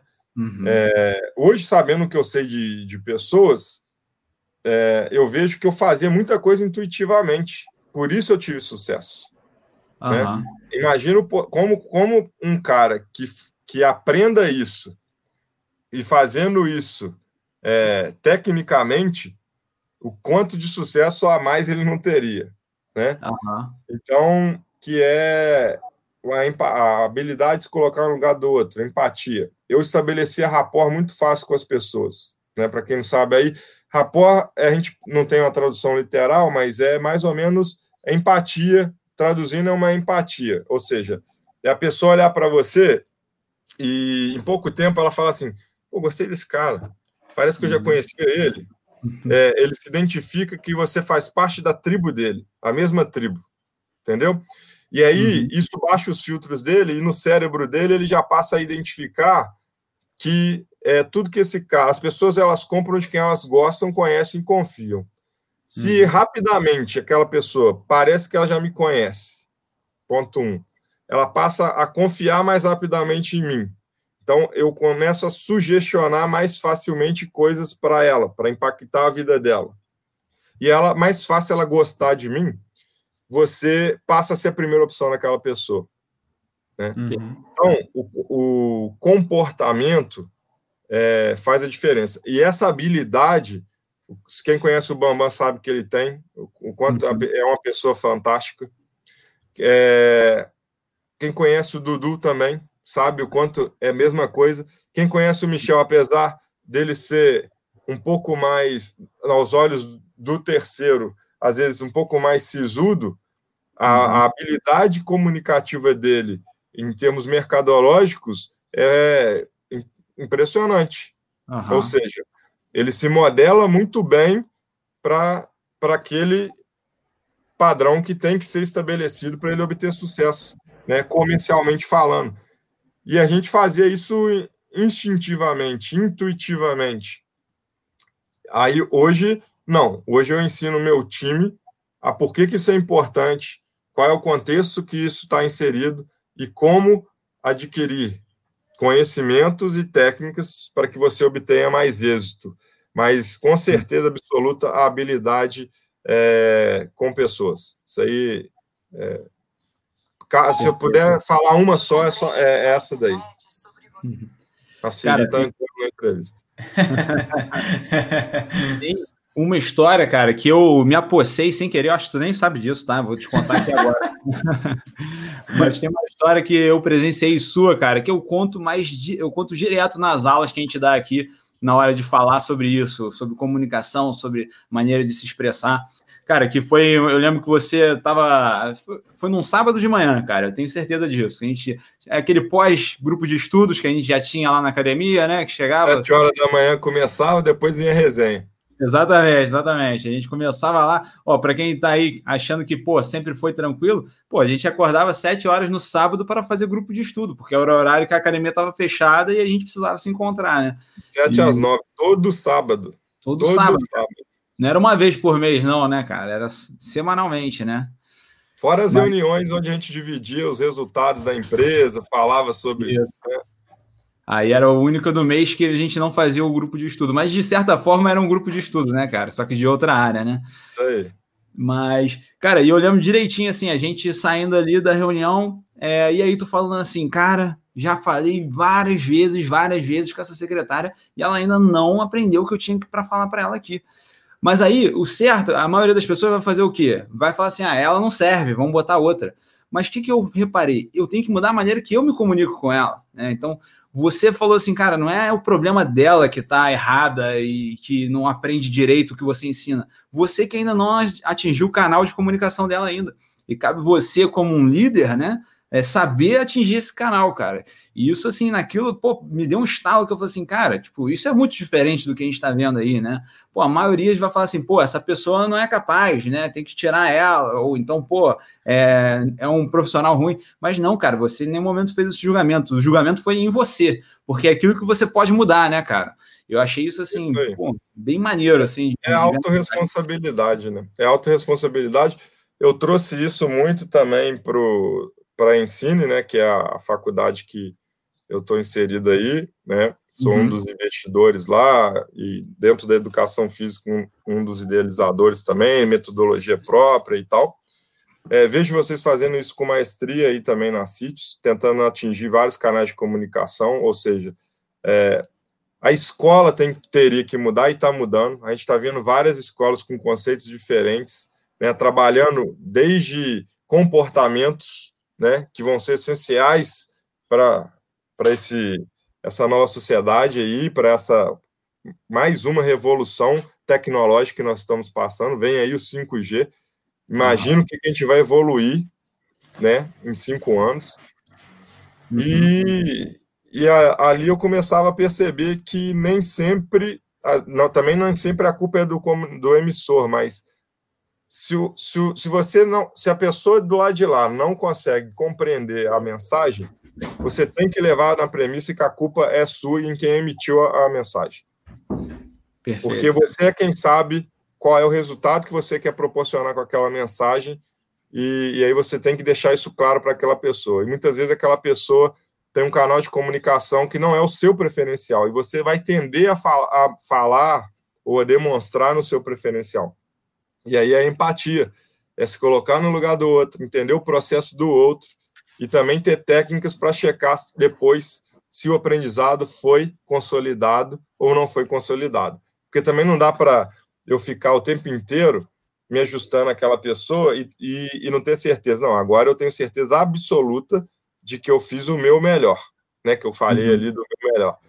E, uhum. e, que ela aprendeu a informação do jeito que eu queria. Uhum. A partir dali, eu combino com aquela pessoa. Agora eu vou te cobrar por isso, porque agora você sabe exatamente, e você me falou com as suas próprias palavras, o que, que a gente combinou. Aí que vem a cobrança. O problema é que muitas vezes você não alinha direito, e aí aquela pessoa acha que está fazendo, está entregando, você não está satisfeito, ela acha que você é um babaca, porque uhum. você está sempre cobrando a mesma coisa, e ela fala, mas eu estou fazendo. É. Né? Mas não está fazendo. Né? É o exemplo que a gente dá sempre. Eu peço a alguém que fala assim, ah, eu preciso que você seja mais organizado. E aí, qual que é a organização dessa pessoa? Ela entende organização o quê? É espacial? É temporal? Uhum. Ou, é, ou a organização é simplesmente ela ter os números da empresa na ponta da língua na hora que eu perguntar a ela. E aí? Né? E aí, aí, aí a, a informação é, não, você tem que ter o número da empresa na ponta da língua. E aí eu chego lá e falo assim, mas você continua desorganizada. E aí ela fala, não, mas a minha mesa está excelente, eu não chego atrasada, né? Pô, que cara babaca. Mas é porque ela não entendeu ainda que para você, organização sua, para ela é, perguntei, qual é o seu número? Da, qual é o número da sua unidade? E ela me fala lá quantas vendas foram feitas por dia, qual é a minha taxa de retenção, qual é a minha taxa de evasão, né? Uhum. Então, é, cara, é muito. É, é, eu, eu falo que se a gente aprendesse programação neurolinguística na escola, a gente teria ser, ter seres humanos muito melhores. Né? Muito menos guerra ia acontecer. Então, assim, eu acho que quando a gente leva isso para dentro da comunicação, canal de comunicação, rapport, perfis comportamentais, aí, cara, você tem um mundo de oportunidade que você fala assim, cara, caiu uma cortina na minha frente, eu não sabia de nada disso, eu estava desperdiçando muito. Então, hum. esse é o caminho. Cara, e é, isso, isso é real. Pode falar aí, Vitor. É, não, só para complementar, aqui a gente teve comentário do Alexandre, né, que falou dessa questão de relação, ele falou ali que eu sempre falo, né, do livro Como Fazer Amigo Influenciar Pessoas, eu acho que é obrigatória a leitura para todo mundo, e o Lucas Santos falou ali que tem aprendido muito estudando o livro Como Convencer Alguém em 90 Segundos, tá, que é um livro que eu recomendo aí, que é bem legal também. É... O Rogerinho, só uma pergunta aí também, hoje você ainda atua como personal trainer, como é que você faz essa questão aí de trabalhar como dono de, como, como dono de academia e atuar como personal trainer é. também? Vamos até listar aqui, né, cara? Quais que são os teus trabalhos? Conta pra gente aí. É, então, hoje eu, eu sou diretor de operações na academia. Uhum. Então, a caixa de marketing está tá na, minha, na minha caixa. Lógico que eu tenho um gerente né, abaixo de mim e ele tem a sua equipe. É, até então, eventos também. Eu tenho gerente de eventos e aí tenho time de eventos. É, RH, e aí eu tenho os gerentes das unidades que me ajudam a fazer o RH de cada uni, unidade também. Então, e a operação em si, que é complexa para caramba, e aí os gerentes também me, me, auxiliam nisso aí. Então, eu tenho um time é, meio robusto aí para gerir. Uhum. É, mas isso é o que me permite também atuar ainda como personal, até porque o sonho da, da academia, não sei se o Renato vai lembrar, a gente sempre falou em ter 100 unidades, né? E, a gente não desistiu, não desistiu disso.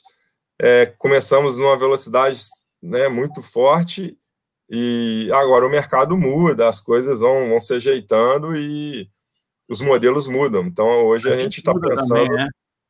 A gente está pensando em outras estratégias de crescimento também para acelerar isso aí. Uhum. E, a gente vai muito no orgânico, né, cara? É tirando o dinheiro do bolso. Ou seja, a, a nossa filosofia até hoje, com 10 anos de empresa, é empresa rica, dono pobre. Né? Uhum. Porque muitas vezes as pessoas é, invertem. Rico, é, dono rico, empresa pobre. E a empresa não sobrevive. Então, o sonho de ter 100 unidades, o sonho de entregar a melhor experiência e de ter uma marca consolidada e atingir o um número máximo de pessoas através do exercício físico, mudando a vida delas, é tão forte que a gente vive é, ainda 50%, 60% da nossa renda é de personal, cara. E eu não estou falando é, é, do, é do Eduardo, é do Michel, é do Rogério, entendeu? Uhum. Então, é, eu abro mão de Prolabore na empresa, a gente tem um Prolabore pequeno, pro, se você fosse pagar qualquer diretor que faz o que a gente faz, você pagaria quatro, cinco, seis vezes mais do que a gente ganha, uhum. para isso ter, sobrar no caixa da empresa e garantir que ela vai ter caixa para fazer a, as suas modificações, as suas inovações e os seus crescimentos.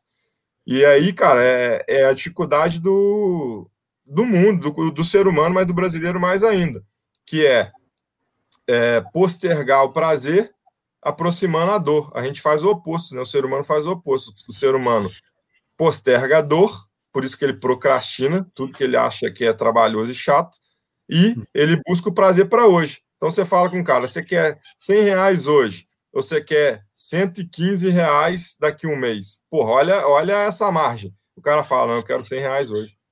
Uhum. Né? É. Por isso que o brasileiro não faz própria previdência, não guarda dinheiro, está sempre enrolado. Né? Por isso que é difícil vender exercício físico, porque o cara começa a fazer exercício físico, ele está fazendo o oposto, ele está aproximando a dor, porque o início é doloroso, uhum. por mais que o cara seja foda de prescrever e controlar a carga. Uhum. O início, o cara não sente prazer, o prazer vem ali uns 15 dias para frente, a gente sabe disso, né? Uhum. E eu tenho essa janela onde o cara tá lutando contra ele mesmo. Porra, o que, que eu tô fazendo aqui, cara? Porque eu tô, eu tô tendo dor sem prazer. E o, e o, o, o cérebro dele, para tudo na vida dele, é prazer agora, dor depois. Prazer agora, dor depois. Então, uhum. olha o desafio que o, educador físico tem, cara, comportamentalmente falando, né? Então, cara, é, a gente trabalha em cima disso, né? Uhum. A gente quer, quer trabalhar o tempo inteiro em cima disso e, e eu prefiro hoje não ter tudo que todas as viagens que eu quero fazer, é, morar onde eu quero morar, babá, babá, babá, tudo isso, porque existe também um propósito ali, mas eu sei que eu estou cada vez mais próximo do, do meu propósito, né? Eu, ah, vai dar certo, né? Não sei. Ah, é incerto. Você mora no Brasil. O que, que não é certo? Né? Perfeito. Então, é isso aí. A gente vive ainda metade da nossa renda é, é de personal. E, e, e, o restante a gente bota para o jogo e acreditando na empresa. E são 10 anos agindo assim. Perfeito, cara. E além disso, você tem outros trabalhos assim também, né? Que são mais, vamos dizer, pontuais, né? Que você é professor, vamos dizer assim. Eu já tive vários momentos, né, dando aula né, fazendo cursos e tal. Fala um pouco mais sobre essa tua linha aí, cara. Cara, eu amo ensinar, velho. Tá dentro de mim, foi algo que eu descobri dentro da, da universidade. É, eu, o Dudu brinca que a gente subia de ônibus para a universidade e aí eu começava a falar todos os grupos de estudo que eu estava matriculado e, a, e, todas as todas as matérias fora da educação física eu estava matriculado, eu fiz muita disciplina na medicina, né? Eu, eu roubava a vaga da, da galera da enfermagem, que disponibilizava, sobrava, o cara da secretaria me ajudava e me, e me colocava na vaga. Então, é, eu fiz fundamentos de pneu, fundamentos de cardio, semiologia, patologia. Pô, cara, eu fiz ah, muita matéria lá. E na, na Físio também. Na Físio teve uma turma que até perguntou se eu ia entrar no fundo de formatura para formar com ela. e, e os grupos de estudo, o professor Henrique Mansur foi uma inspiração para mim na, dentro da Universidade Federal de Fora. É, eu mergulhei muito no, no cardio, eu sempre adorei o cardio, né, e, e o neuromuscular também. E aí eu cheguei a comecei a dar muita palestra no, no cardio e tal, e bitolei demais. E aí eu fiquei, numa época que os professores até falaram, pô, você tem que parar de estudar, cara, vai, vai curtir a vida, né? Fazer... E eu tava no nível de, de cardio realmente assim, que hoje, olhando para trás, era muito fora do, da curva, muito fora da curva. Uhum. É, depois do monitor. E aí eu falei, cara, eu gosto muito disso. Para mim é pouco esforço e muito resultado. Tanto uhum. é que eu dei aula, né? Dei aula nessa instituição aí que eu cinco anos, cinco anos dando aula. Depois uhum. dei aula em pós-graduação, coordenei pós-graduação no IESP junto com o Rafael. É, agora estou envolvido com educação na Ensine, que é, quer dizer, agora a gente está vivendo outro sonho, que é botar tudo que a gente tinha na cabeça para mudar a, a, forma como se ensina, o processo de aprendizagem, é, e mudar o curso de educação física, entregar um aluno um egresso num nível jamais visto né, em termos de mercado. Esse é um dos nossos objetivos. Assim.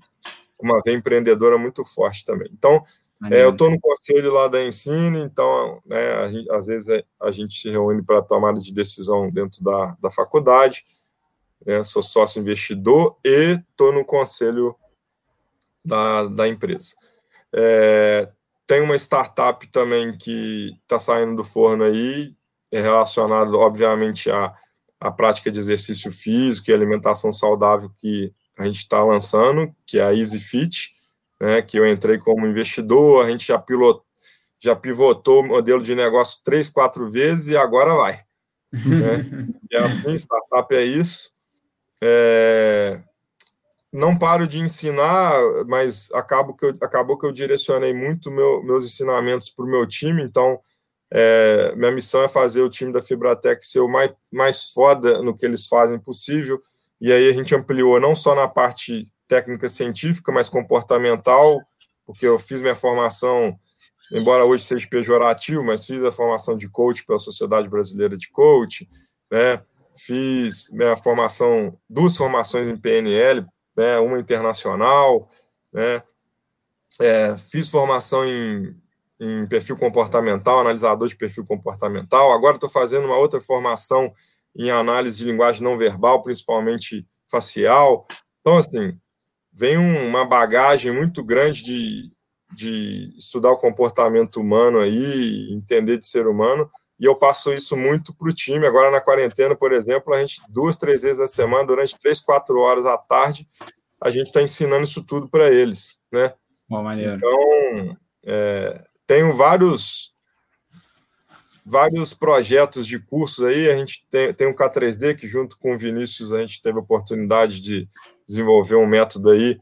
Eu brinco aí que a grande mente por trás do K3D é o Vinícius, né? Ele me, me fez o convite, eu embarquei junto com ele no, no meu desenvolvimento ali e a gente formou várias turmas, que, que é um divisor de águas para profissionais, na minha opinião, também. Algumas críticas que eu tenho ao mercado, o mercado prescreve movimento, mas não sabe avaliar movimento. Né? O Lucas, o Lucas, que é no, foi nosso coordenador, é nosso coordenador técnico-científico ainda na empresa, amigo pessoal meu, foi um dos, dos meus pupilos, vamos dizer assim lá. É, o Lucas também, a conhece aqui na sítio já. Pois é. Isso. Luquinha, Luquinha é cria nossa lá na Fibratec uhum. e, e, realmente se tornou um monstro. Assim como Renata, a gente tem vários monstros aí. Eu acho que é isso que, que dignifica o, o, os professores, né, cara? É, é ver que a gente impactou a vida das pessoas e que elas estão transformando a vida de outras pessoas. Porque líderes formam novos líderes. Esse, você quer saber se um líder está mandando bem, é se ele está formando novas lideranças. Né? Uhum. Então, eu tenho projetos aí, tem muito conhecimento, muita bagagem, e hoje, infelizmente, pouco tempo. Mas a gente está conversando aí para começar a soltar esse conhecimento aí, alguns através das sítios aí, né, se Deus quiser a gente vai botar isso para frente. Eu, eu, tenho o projeto de voltar com K3D para educadores físicos, que eu, na Físio o Vinícius tocou, a gente teve que separar, né? Uhum. É, agora existe o K3D fisioterapeutas e o K3D educadores físicos. E, e tem, diversos cursos aí na mente para colocar na prática, tanto na parte técnico-científica, quanto na parte de gestão, comportamento, ser humano, né? Que hoje é, é bem vasto isso aí. Maneiro, cara. Sabe uma coisa que eu acho assim, é, que é um, diferencial grande teu que eu vejo de fora, cara? Que assim, você acabou de falar aí que, pô, tem uma vida movimentadaça, né? Pô, quem acabou de ver aí o que tu descreveu, pô, o cara dá personal, o cara é dono de quatro academias em funcionamento, né? Fora isso, o cara tem ali é, um projeto lá na, na faculdade que está sendo construído agora, tem o, a startup, cara, são vários. Isso. São várias funções que tu, que tu tem hoje, cara. E, e mesmo assim, eu até brinquei antes da gente entrar ao vivo aqui, quem olha ali já sabe que o cara não para de estudar, né? Já tem uma coisa de livros ali atrás, né, cara? Então, tipo tá assim, aqui. nunca teve um dia que tu parou de estudar, certo? Não, eu, eu não sei se é um vício, eu não sei o que, que eu arrumei, porque eu, não, eu não, não era sempre disso. Eu, minha, minha mãe teve, teve trabalho comigo na escola, eu era eu era um dos, dos incompreendidos na escola, e talvez porque os professores não adequavam o canal de comunicação. Eu sou sinestésico, por natureza, né? Uhum. Como, como, a maioria dos educadores físicos, eu aprendo fazendo, muito mais fazendo. E o sinestésico, para estudar, ele tem que estudar de preferência usando todos os canais, lendo em voz alta, fazendo esquema. Né? Se uhum. ele ainda imaginar que ele está conversando com o autor do livro, é melhor ainda. Né? Então, então já fiz, já dei uma dica aí para quem tem alguma dificuldade de fazer. É. É, eu aprendi muito mais também? montando o mapa mundi do que lendo. é boa. Então, Faz sentido, então, cara. É, e aí, depois que eu entrei na, na, na faculdade, e aí eu falei, caraca, agora não é obrigação estudar. Agora eu estou gostando disso aqui. Na hora que ah. cortou isso, cortou a, a mãe que manda, o pai que manda, eu virei realmente da água para o vinho. Aí a minha mãe batia na porta falando assim: pô, você não vai parar de estudar, não? Você não vai no banheiro, não? Você não vai comer alguma coisa, não? Né? É, você não vai sair, não? Seus amigos não te chamaram para ir em algum lugar e tal. Então, realmente, eu virei um aficionado por informação, né? Uhum. E, e, e, o sinestésico, mais uma informação aí para a galera, ele, ele demora mais do que os outros dois, para que é o auditivo e o visual, para aprender. Uhum. Só que quando ele aprende, negão, ele não aprende batendo foto e decorando o livro, não. Ele aprende o processo. Então, ele te descreve de frente para trás, de trás para frente, e dificilmente ele esquece o que ele aprendeu. E aí, a capacidade dele em raciocinar os processos, por isso que eu falei da base, a, a fisiologia, a anatomia, a cinesiologia, a biomecânica, mediante a qualquer coisa que apareça, é infinitamente gigante. Não vou nem comparar com os demais. Então, muitas vezes, eu não tenho uma resposta pronta. As pessoas me perguntam, elas vão ver que o meu processo é buscar o, o meu, o, todo o processo que eu aprendi e ali colocando a pergunta dentro daquele contexto, eu vou raciocinar e vou te falar o porquê que eu estou te dando aquela resposta. É diferente, entendeu? O processo. Eu sofro mais para aprender, mas quando eu aprendo, eu tenho uma habilidade única em fazer e em voltar no, no procedimento e em, em, passar isso de, na, na filosofia de Excipador, por partes. Né? Então, quebra verifica se foi, apreend, a, a, foi apreendido. Eu dei aula, eu fazia teatro, cara. Eu formava a uhum. galera lá, juntava a galera. Assim, agora vocês são a membrana plasmática. Agora vem cá, você é a proteína transmembrana. Agora vem cá, você é o uhum. receptor. Né? Fazia de tudo para nego aprender, cara. Para nego assimilar o conteúdo, entendeu? Então, Penso muito no aluno, né, cara? É, o, o meu foco, o, eu, eu, na ensino a gente tem muito isso. O professor nada mais é do que um facilitador. Uhum. Ele não é o papel principal, não é o agente principal da transmissão de conhecimento. Ele é o maior provocador. Quem é o uhum. agente principal é o aluno. Por isso que as metodologias ativas vieram com, com força. Uhum. Né? Então, é, mas eu, sem saber disso na época, eu já usava muito disso. Né? Você vê o, o Luquinha ensinando quanto ele é sinestésico, quanto é, é o mesmo procedimento é o mesmo procedimento. É, ele, ele precisa saber de tudo, nos mínimos detalhes, para ele satisfazer. Agora eu sei, agora eu posso ensinar. Uhum. E, é. e fazer o passo a passo indo, passo a passo voltando, dar exemplos, criar estratégia de exemplos e tal, ele faz. Por quê? É. Ele aprendeu a informação, né? Ele não decorou. É, é um diferencial. É, isso é muito maneiro. E, assim, uma formação que eu, eu acho extremamente relevante, né? Que, pô, o cara que tá ouvindo a gente fica até motivado. Pô, eu quero aprender, eu quero é, estudar, eu quero aprimorar. Só que também um grande diferencial que eu lembro é que vocês também sempre aplicavam, né? Sempre aplicavam. Então, assim, não era aquela história assim. Eu lembro até um exemplo bom aqui para dar para a galera. É, você leu um dia lá, você leu aquele livro do atendimento Disney, né? Ah, o jeito Disney de é, atender. Exatamente. Cara, tu leu o livro e na mesma semana tu já tá fez aqui, uma aula. Separadinho aula. já. Top demais esse livro aí. Foi assim, pô, tu leu o livro e na mesma semana tu já fez uma apresentação pra gente, ó, é assim que a gente tem que fazer, galera, vamos puxar isso aqui, sabe? Então, é aquela coisa, é ler, aprender do teu jeito lá, igual tu falou, de maneira sinestésica e aplicar, né, cara? Porque eu acho que hoje a gente está vivendo um momento, né, que muita gente está sofrendo de obesidade mental, né? Tu já ouviu esse termo já? Que assim, o cara estuda, estuda, ele pega informação, tá sempre antenado, mas o cara não aplica, né? Então, assim, é, sem aplicar, nunca vai ter um resultado, né? Então... Ele gera a famosa SPA aí, a síndrome do pensamento acelerado aí, que tá na moda agora também, né? Uhum. É. Perfeito, cara. E você ia falar alguma coisa aí? Eu acho legal, é, porque para a gente que está do lado de cá, quando o Renato vai lembrando aí de cada pormenor desse, você não tem ideia do quanto para a gente é gratificante, entendeu? Porque você que está do lado, às vezes, de cá, como vocês estão hoje impactando milhares de vidas, até pelo Brasil inteiro, a gente não tem ideia do que, que a gente está fazendo, do quanto é. a gente pode estar tá ajudando, o quanto a gente pode estar tá sendo relevante em determinado ponto para alguém. E aí o fato dele lembrar desses detalhes e tal, eu, eu começo a, a ver e até a sentir, por, como bom sinestésico que sou, o quanto que foi importante para ele e o quanto pode ter sido importante para os demais também, né? Que é uma, algo que a gente faz querendo que seja assim. Mas a gente não tem ideia. Muito bacana ver o é. Renato lembrar disso aí. E eu fui para Disney, cara. Eu não tinha vontade nenhuma de ir para Disney, não. Eu fui para Disney por causa desse livro aí, tá? Motivo, né?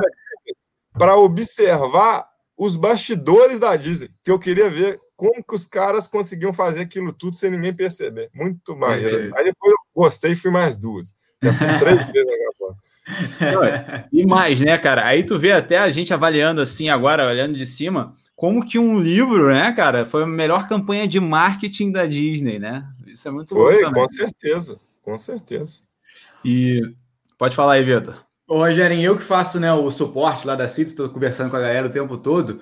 É, eu vejo que a gente tem muito público assim de cidades pequenas, normalmente a gente tem bastante público aí é, de galera que é dona de, de academia, de estúdio ali, personal de academias de cidades pequenas, até mesmo de cidades médias aí.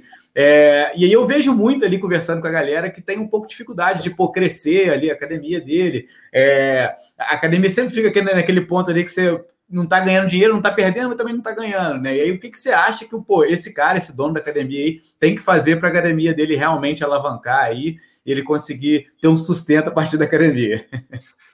Cara, isso é muito comum, né? 90% das academias é, nessa característica são educadores físicos com, né, com um objetivo, um sonho de viver daquilo, de, de viver e com qualidade ali daquilo. E, e a gente é, não é gestor, não, não temos uma formação de gestão.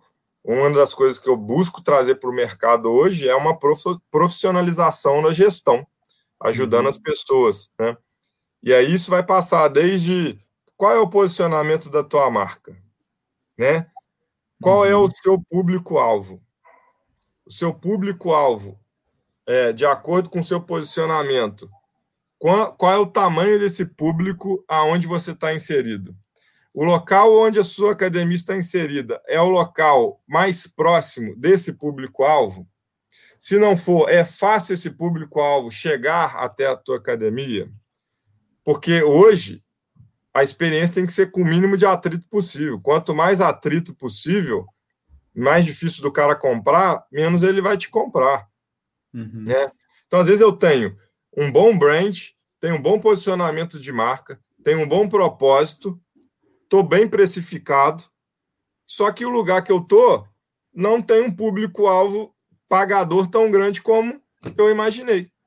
Uhum. Eu errei, como erram 80%, 90% dos negócios, principalmente no Brasil, que começam um negócio e tentam enfiar o ela abaixo do cliente. Uhum. Ninguém. É, gener... toda generalização é burra, inclusive essa, né? Mas é, a maioria das pessoas deveriam fazer o quê? Você ouve o mercado, você faz um benchmarking antes, você ouve o cliente, tenta entender o job to be done, que está de novo na moda, né? Que o, uhum. Tem até o exemplo aí do McDonald's, depois digitem aí no YouTube, vocês vão, vão ver. E aí você cria algo que o cliente está falando assim: eu quero isso, eu quero consumir isso desse jeito, né? E é, aí eu vou escolher o local onde a academia está, de acordo com essa com essa pesquisa, com essa demanda. Eu vou escolher o público-alvo de. Ué, travou, travou para você hein? também? Travou, travou. E será que deu algum, algum voltou? Ah, voltou, Opa, voltou. Vocês voltou. estão congelados aí para mim, não sei se, Agora se voltou. algum problema. Voltou. Agora voltou. Então, a gente precisa dar passos atrás, né, para conseguir ajustar o, o negócio. Mas, beleza. Mas, Rogério, mas eu não fiz nada disso, cara. Eu estou aberto. E agora? Cara, agora é estudar isso e verificar é, se você não tem que fazer mudanças. Às vezes você está no lugar certo para um público pagador de uma academia a R$ 79,90, R$ 89,90 e você está posicionado a 125, 135, 155. Esse público que não é pagador, não é por culpa dele, é por uma questão, né, obviamente, financeira dele, ele vê valor no que você entrega, só que ele realmente não tem condição. Uhum. Ou o valor que ele vê, pelo valor que ele recebe, ele não coloca como prioridade o exercício à frente daquela, naquela nossa escala de prioridade, né? Uhum. Outras necessidades são mais importantes. Então, ele não vai direcionar um percentual tão grande da verba dele para pagar uma academia. Aí, eu identifiquei, por exemplo, que se eu mudar meu modelo de negócio e, e começar a entregar, é, vamos colocar, com mais volume, um, vou cair um pouco na minha entrega, mas conseguindo manter um bom custo-benefício, eu tô bem, aí eu estou bem localizado talvez você vire totalmente o jogo no seu negócio. Mas para fazer isso, você, vai, você tem que estimar qual é a queda de receita inicial. Eu tenho caixa para fazer essa mudança? Né? Por quanto uhum. tempo? É, dentro desse, desse posicionamento que eu vou ter, eu vou ter que ter uma gestão de desperdício muito, muito grande. Meu custo vai ter que estar muito na unha. Né? Então, é, a sua visão da sua planilha de custo operacional muda também. Né? Uhum. Você vai falar assim: ó, eu, eu trabalhava com um professor para cada 10 alunos, agora eu vou trabalhar com um professor para cada 30 alunos. Né? Se uhum. eu mudar o modelo de negócio, faz sentido. Eu estou indo para o modelo de uma, uma low cost, por exemplo. Né? Uhum. Agora, uhum. não. Eu posso fazer o um movimento contrário. Cara, não tem, não. Mas tem, tem uma quantidade pagadora que não se encaixa nesse, nessa entrega nesse ticket, mas 25% dessa galera pagaria no mínimo o dobro para ter uma entrega muito mais foda ainda. Aí eu, eu faço o oposto, eu viro minha academia para uma academia de altíssima entrega, uhum. main prime, uhum. consigo atrair essa, com exclusividade esse público, e aí eu aumento a minha margem, né, aumento muito meu ticket médio, mas eu estou entregando violentamente também. Uhum. E aí quem sabe essa é a virada do teu negócio. Então, a virada do teu negócio, ela pode ser tanto para o modelo low cost e no volume, pode ser para o modelo prime, ou pode ser nada disso, pequenos ajustes no seu modelo, na sua entrega, na sua planilha de custo, né, podem fazer você ter o resultado que você nunca teve. Então, é, é muita coisa envolvida, mas tentando resumir, hoje, com o mercado polarizado como nós temos, de um lado, alto volume, é, quase que um, um, aluguel de equipamento, né, é, as low cost, e do uhum. outro lado, o modelo high-end, um pouquinho acima o modelo boutique, que é esse modelo de que eu atendo menos pessoas ainda, mas cobro um ticket que é duas vezes o da high-end, por exemplo, mas a minha entrega, o cara chega lá, tem toalhinha esperando ele, né? Ele, enfim, não vou ensinar agora a galera a fazer, mas tem um, um você está centrado, totalmente centrado na, numa entrega high touch, e no outro a entrega é low touch, ou seja, você tem pouco contato, ponto de contato com o cliente e o cara está satisfeito porque o que ele está pagando está valendo. No uhum. outro, não. No outro, o cara vai lá e ele está comprando uma experiência. É diferente. Perfeito. É, é o jeito Disney aí que vocês vão ver que é diferente. Né? E assim, não tem modelo certo e modelo errado, né, cara? Eu acho que é você adaptar, né? Não tem apego. Não se apegue. Uhum. Não se apegue a nome, não se apegue a modelo. Sabe por quê? Ninguém vai pagar a tua conta. É, uhum. você, todos vocês têm aí o governo como um sócio no bruto, né? Ele, uhum. ele dá a gente sabe bem disso. Com, dá com uma, tira com três, é com duas, né? É. É, e no final do mês, quem está dormindo com a cabeça no travesseiro, tendo que pagar e sendo responsável, direto ou indireto, por diversas outras vidas né, ali que, que tem alguma influência no seu ecossistema, é você. E amanhã, uhum. se você não puder pagar, você que era Deus vira o diabo. Uhum. Uhum. Perfeito. É? E aí, quando você, isso acontecer, ninguém que deu pitaco vai vir para te dar ajuda. Então, não, não se apegue é, negócio não é filantropia, negócio é para gerar resultado. Quando você une, você gera resultado para o seu consumidor na mesma, numa proporção alta, você normalmente gera resultado financeiro para você. E é nessa ordem. Não foque no resultado financeiro esquecendo do consumidor. Uhum. Né? Foca, foca no cliente. E isso com certeza dá certo, assim, qualquer modelo de negócio, né? Tipo assim, é. Não é um, uma questão só de academia em si, né? Não, com certeza. Com certeza. Eu posso ter uma loja que vende uma delicatesse, né? Uhum. Eu brinco, do, eu gosto do exemplo das commodities, né? Eu, uhum. eu brinco que no nosso, no nosso mercado houve uma comoditização da, da, das academias, né? Uhum. Por quê? O cara vai em uma, ah, o que, que você tem? Ah, eu tenho musculação, aulas coletivas e tal, tal, tal, tal, tal. Aí vai na outra, o que, que você tem? Musculação, aulas coletivas, tal, tal, tal. Ah, vamos fazer um tour. Parece que o cara é cego, porque o cara vai narrando o que o cara já está vendo. Aqui é a nossa sala de musculação. Nossa... cara, é sem experiência nenhuma, é tudo igual. Aí é commodity. Commodity que é tudo igual. O café da padaria do seu João é igual o café do Starbucks. Uhum. Só que na padaria de Sojão custa R$ 2,50, R$ reais. No Starbucks uhum. custa 14, 24, né? Depende do que você vai pedir lá. Só que uhum. no Starbucks você está em ambientes já mais elitizados. Você está comprando status. Uhum. Você tem um barista que vai te contar a história do grão do café. Você tem o seu nome colocado num copinho. Uhum. Né? Você tem um ambiente Wi-Fi, porque o, o que ele vende é um ambiente Wi-Fi para a galera se reunir, né? ou esperar um voo, ou, enfim, né? ou fazer negócios. Né? Olha o posicionamento. O posicionamento e o café do Starbucks, muita gente acha uma porcaria. Né? Uhum. Ele não é, não é, não é. todo mundo que vai falar, nossa, o café do Starbucks é, é top de linha. Né? É, é. gente que vai falar, pô, o café da padaria por meio debaixo do meu prédio é muito melhor do que o do Starbucks. né? Yeah. Só que o cara da padaria gourmet não consegue co cobrar três vezes mais pelo café dele. Por quê? Eu, eu sou muito assim, cara, de, de perguntar por quê. O que, que faz esse cara ter esse, esse, essa percepção de valor e esse aqui não?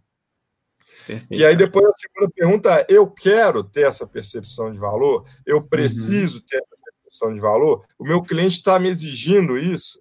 Qual é o tamanho desse público? Então, a gente tem que começar pelo público, e, e aí no final a, a, gente faz tudo e aí a gente vê, ó, ó, não era esse público que eu queria, né? Ou não é tão grande esse público. Aí já era, cara. Aí, já era. aí você já está alavancado no banco, aí você já pegou capital de giro, aí você já vendeu seu apartamento para botar no negócio, né? Perfeito, cara. Perfeito. Pô, maneiro. Ô, Rogério, então aqui, cara, pô, essa aula aí que você deu aí, eu acho que o cara que estava pensando em montar a academia, o cara já vai tirar do papel hoje, né? É, tomara. E aqui, cara, a gente sempre termina os nossos podcasts, cara, com dois quadros que a gente faz no final. Eu acho que esse aí vai ser mole para tu, tu vai tirar de letra, tá? Vamos um, lá. É, o primeiro quadro, cara, é o análise científica paralela.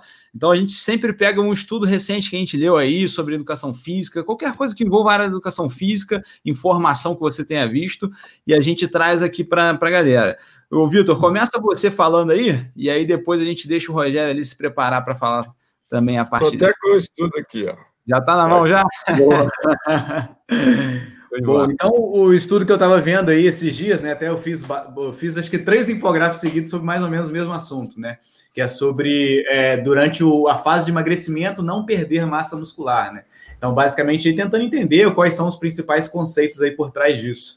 E aí, basicamente, o que a gente pode ver aí hoje, acho que é basicamente para você não perder massa muscular durante a fase de emagrecimento, é um consumo alto de proteínas e também você está fazendo aí a musculação, tá? E aí, um outro fator importante que é legal sim deixar claro para a galera aqui também, que fazer o treinamento aeróbio, na maioria das vezes as pessoas acham que vai aumentar aí a, a a queima de massa muscular, né? Vai aumentar a perda de massa muscular, mas o que a gente tem visto nos estudos é que não, tá? Muitas das vezes aí vai ser até o, o exercício aeróbio, ele pode até ajudar aí a não perder essa massa muscular. Então, assim, basicamente fazer exercício é importante, de preferência o exercício de resistência, o exercício resistido aí, mas também o exercício aí é, é, de o exercício aeróbio também pode ajudar aí nessa manutenção da massa muscular durante a fase de emagrecimento. Então, basicamente, esses estudos aí que eu tenho visto aí nos últimos dias. Show de bola. E tu, Rogério, fala pra gente. Olha, eu estou no posicionamento da Sociedade Brasileira de Medicina sobre o atividade física e Covid e Pô, o uso de máscara, né? E o uso de máscara, né? O Luquinha mesmo tem, tem feito vários, tá, até alguns ensaios aí. Ah, especialista. Né? E aí a gente vai, vai conversando aqui. E basicamente, é, muito do que estão falando aí, ah, a máscara, muita reabsorção de CO2, né, e tal, uhum. vai, vai te atrapalhar e tal. Vai atrapalhar porque é algo que não era comum você utilizar e você vai passar a ter que utilizar, né? Uhum. Mas o, o prejuízo que, que falam por aí que ela poderia te, te gerar, se fosse real, é, quase se assemelharia, não se assemelha por uma questão de pressão dos gases. Diferença de, de pressão parcial dos gases, né? Uhum. Porém, quase se assemelharia a um efeito de um ambiente de hipóxia. E a gente sabe muito bem que o exercício físico normalmente busca gerar mais ou menos hipóxia, né?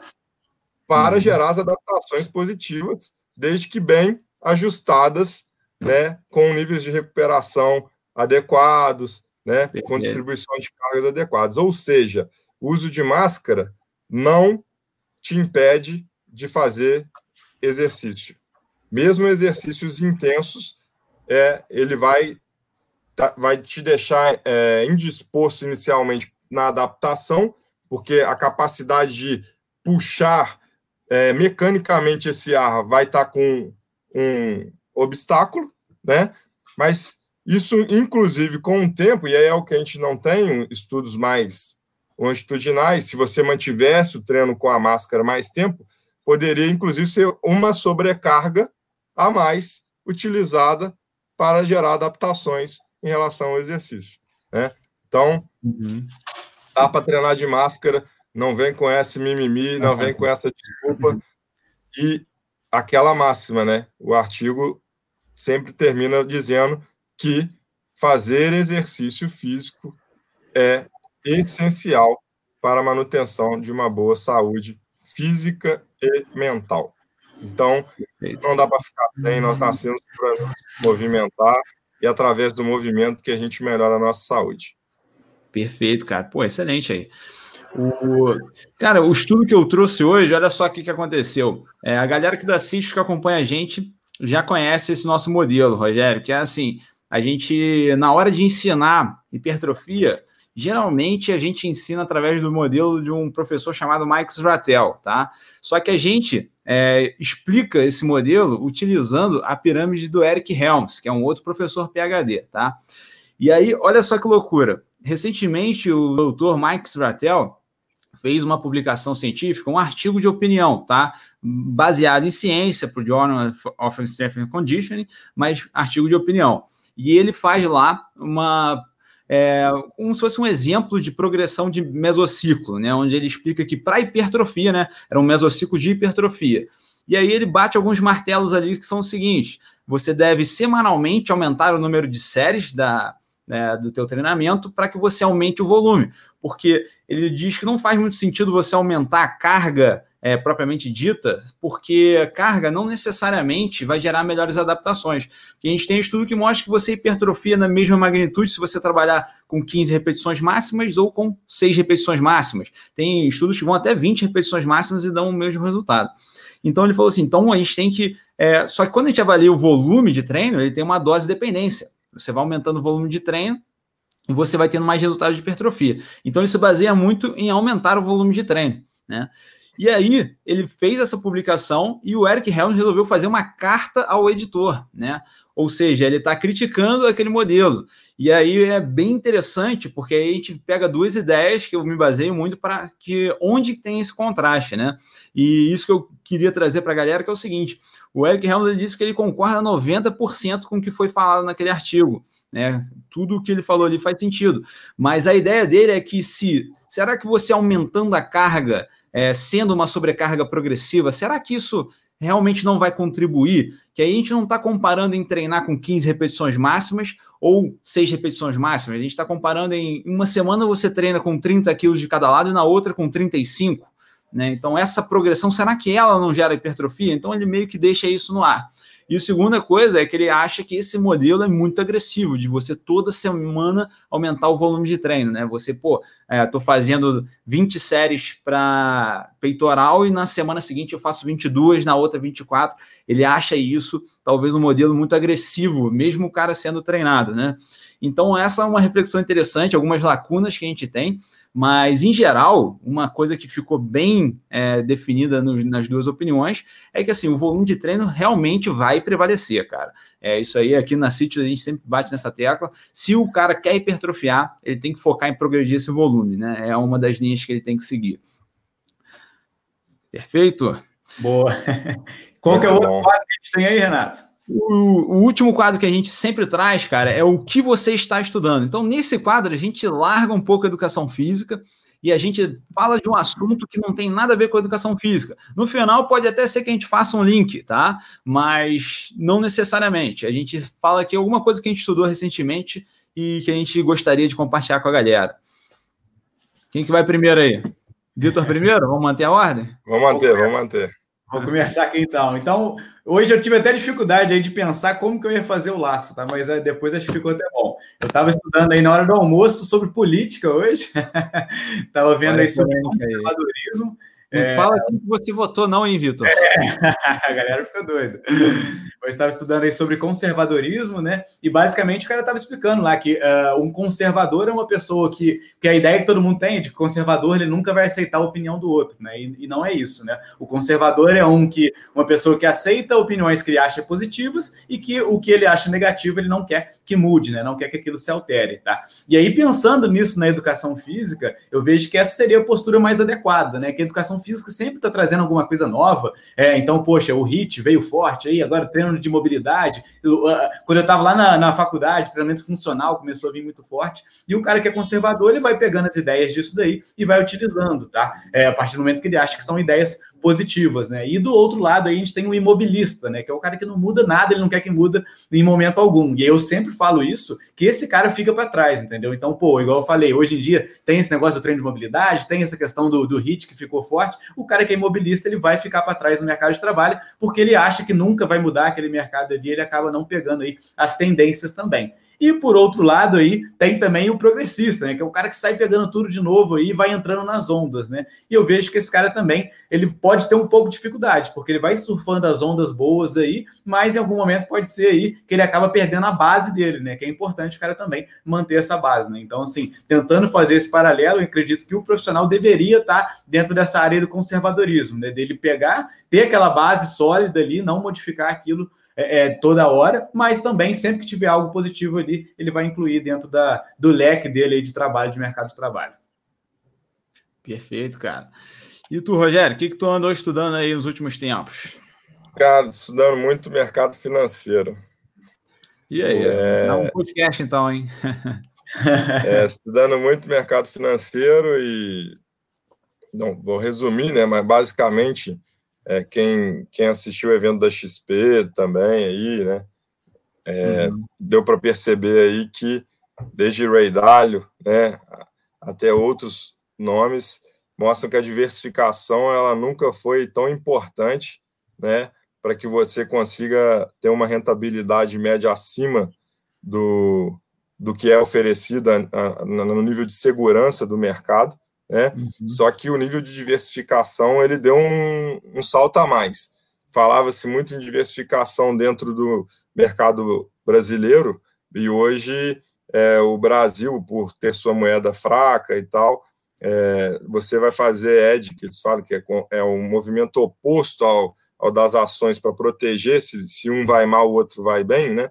É, em ouro, em metais preciosos, a prata entrou forte, né? Porque ela ela vai ganhar é, nessa onda dos ESGs, aí, que são as empresas responsáveis, né, sustentáveis, de governança corporativa é, bacana e tal, é, ela, a prata polui menos e ela é mais eficiente para a montagem de processadores, é, computadores e tal. Então, a prata, se, vocês observarem, ela já vem tendo é, altas significativas, até com algumas realizações, então, é uma, mais uma forma de diversificar né, a prata. É, outras moedas, como Ien, que é a moeda japonesa, franco é, suíço e tal, também é, em paralelo ao, ao dólar, porque está jogando muito dinheiro na, na economia. Os Estados Unidos talvez vai jogar mais um trilhão aí, também pode ser uma boa forma de diversificar.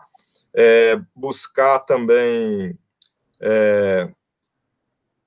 é, renda fixa em mercados que estão dando mais juros, como o México, por exemplo, que ainda está na faixa de 9%, a taxa anual lá também são, é um, pode ser um bom, um, um bom investimento também, é, e um pouco em dólar também. Então, assim, maneiras de você diversificar e comprando ou fundos ou comprando ações é, no mercado americano também pode ser outra forma de você ter uma carteira bem diversificada para que você alcance uma rentabilidade é, próxima, pelo menos, aí do que tínhamos antes da nossa renda fixa aqui, né? Se você conseguir aí hoje é, até esses 9% do, do México ao ano aí, já já estamos no lucro. Então é isso aí que eu tô estudando bastante e estou aplicando na bolsa, tô, tô, tô aprendendo mais sobre esse mercado.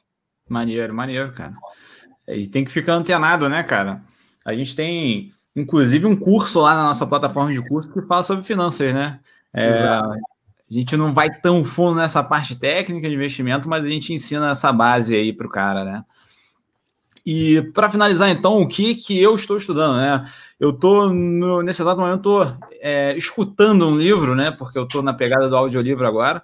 E aí eu estou escutando O Ego é Seu Inimigo. Tu já leu, não já leu, Vitor? É, eu te obriguei a ler esse. e tu, Rogerinho, já leu esse aí? Não, não, mas já foi, me foi indicado já. É interessantíssimo, cara. Eu tô gostando bastante, sabe? E assim, eu já aprendi duas lições ali para mim que já valeu, tá? Eu tô assim, um terço do livro, mais ou menos. Que, pô, a primeira, cara, é o que ele fala de tipo assim, o gasto energético e mental que é você ficar falando o que, que você vai fazer. Então, você chegar lá e, pô, que eu vou montar minha empresa, vou fazer isso, vou fazer aquilo, que eu vou fazer, vou dar palestra, e aí depois não sei o que lá, sabe? E aí você tem todo aquele gasto energético, você cria aquele compromisso, e aquilo te suga uma energia que depois, na hora de aplicar, você não tem. Né? Então, ele puxa essa ideia de que a gente tem que aplicar mais e falar menos, né? Quanto menos tu falar, melhor, porque as pessoas vão se basear no que tu faz, né? Não, não é o que tu tá falando por aí. Né? Elas podem até achar maneiro, pô, legal, o cara ali fala e tal, mas se você ficar só falando não adianta nada, né? E a segunda lição que eu aprendi, que eu achei muito maneiro também, que ele diz que se você fica muito dependente é, do reconhecimento das pessoas, né? Dessa questão do seu é, meio que orgulho de você se sentir assim amado ou então reconhecido por tudo que você faz, né? Se você sempre depender de um, um externo para se ser feliz, vamos dizer assim, pô, o cara só fica satisfeito mesmo quando as pessoas reconhecem ele, você fica muito vulnerável, né? Porque você está dependendo de coisas que você não tem controle as pessoas te admirarem, as pessoas te acharem um, um, bom profissional, as pessoas te acharem uma boa pessoa, você sempre vai ficar vulnerável, porque você não vai ter como é, controlar a situação como um todo. Você não é, não é sempre que você vai conseguir controlar o que todo mundo vai achar de você. Né? Então ele fala para a gente tentar fugir ao máximo dessa ideia de que para ser feliz eu preciso de que o outro tenha alguma é, ideia sobre mim, né? Então são duas lições que eu aprendi aí que eu acho que vale bastante aí, é, que dá para fazer bastante transferência aí para educação física. Show de bola, galera. Show de bola. Renato, tem um mentor meu que ele fala o seguinte, ó. Fala para mim presta atenção porque você nasceu pelado, né? Vai morrer pelado e sozinho. Aí, né? então, né? aprenda, aprenda, primeiro aprenda a ser feliz consigo mesmo, né? Primeiro uhum, ponto. Uhum. E aí, outro ponto que, que ele leva em consideração é que o maior reconhecimento que você vai ter, né, do, dos seus feitos e tal, é, é exatamente o, os resultados que eles vão gerar. Então, se você falar e não fazer, você não vai ter reconhecimento nenhum. Não adianta. É. Então, isso aí eu levo sempre, sempre comigo, mas botando uma pitada aí, quem tem perfil comportamental de influente ou comunicador sofre mais nesse sentido, uhum. porque ele está ele tá sempre buscando reconhecimento, isso é o que motiva, e o maior medo dele é ser rejeitado. Tá? Uhum. Então, como é que você fala isso com comunicador? É difícil. Uhum. E um perfil também de estabilidade que quer fazer parte do grupo e tal, não se sentir aceito também é bem difícil. Então, é, ensinamento fantástico e aquilo, na hora que vamos para a prática, é pauleira. É, pois é. é. Pauleira. Não é fácil, é né, cara? A gente, a gente, falar aqui é super tranquilo, né? Mas tem que ter a prática e quando a prática vem é pesada, né? É, Paulo. A gente está implementando ainda mais essa gestão por comportamento da empresa e aí você vê que a prática ela ensina muito mesmo. Pois é, né? Diferencial, cara. Rogério, Queria te agradecer imensamente por ter aceitado o convite de estar aqui, cara. Eu sei que, pô, o teu tempo é precioso hoje, que mesmo de período de pandemia aí, a tua vida não para. E, cara, pô, muito obrigado por compartilhar esse tempo aí com a gente. Eu, eu mesmo aqui aprendi várias coisas, até te conheci histórias que eu não sabia. Então, assim, pô, para mim já valeu. Eu tenho certeza que para a galera que acompanhou aqui também valeu, né? Show, brigadão aí, Rogério. E já é, falar que isso daqui é o começo de uma parceria aí que a gente pretende é. ter aí contigo aí para frente. É isso aí. É, pô, queria agradecer, assim, estou à disposição sempre. Eu acho que a agenda a gente vai mexendo daqui, né, mexendo dali. Tivemos que mexer até para estar aqui hoje, né? É, sim. Mas é, quando tem propósito, né? Quando são pessoas sérias como vocês, com um trabalho brilhante que vocês vêm fazendo, que eu admiro muito, é, eu brinco, né? A CITES abrir para investidor, eu estou entrando. Porque os, caras, os caras são competentes e querem realmente melhorar e transformar o, o mercado. Né? Isso vai impactar a vida de muita gente, eu não tenho dúvida. E aí essas pessoas vão também impactar a vida dos seus ecossistemas e a gente gera uma corrente do bem ali. Eu uhum. acho que isso aí é o que vale. Então, estou à disposição e, e, com certeza nós vamos tocar outros projetos para frente, e, mas sempre nesse intuito de colaborar, de acrescentar e, e, e de qualquer comunicação que torne a vida das pessoas melhor, estamos acertando. Show de bola, cara. Valeu mesmo, tá? Gente, muito obrigado pela participação, vocês também que estão assistindo a gente aqui. Seja você que assistiu ao vivo ou você que está assistindo a gravação, sempre um prazer para a gente você estar aqui. E também sempre deixe os comentários aqui o que, que você achou desse episódio, o que, que você gostou, o que, que você aprendeu, que é um feedback muito importante para a gente, tá? E a gente se vê no próximo Sítios Cast, Sítios Cast daqui a uma semana, tá? Um grande abraço para todos vocês, um abraço para vocês aí também e até a próxima. Valeu, pessoal. Até a próxima aí. Valeu.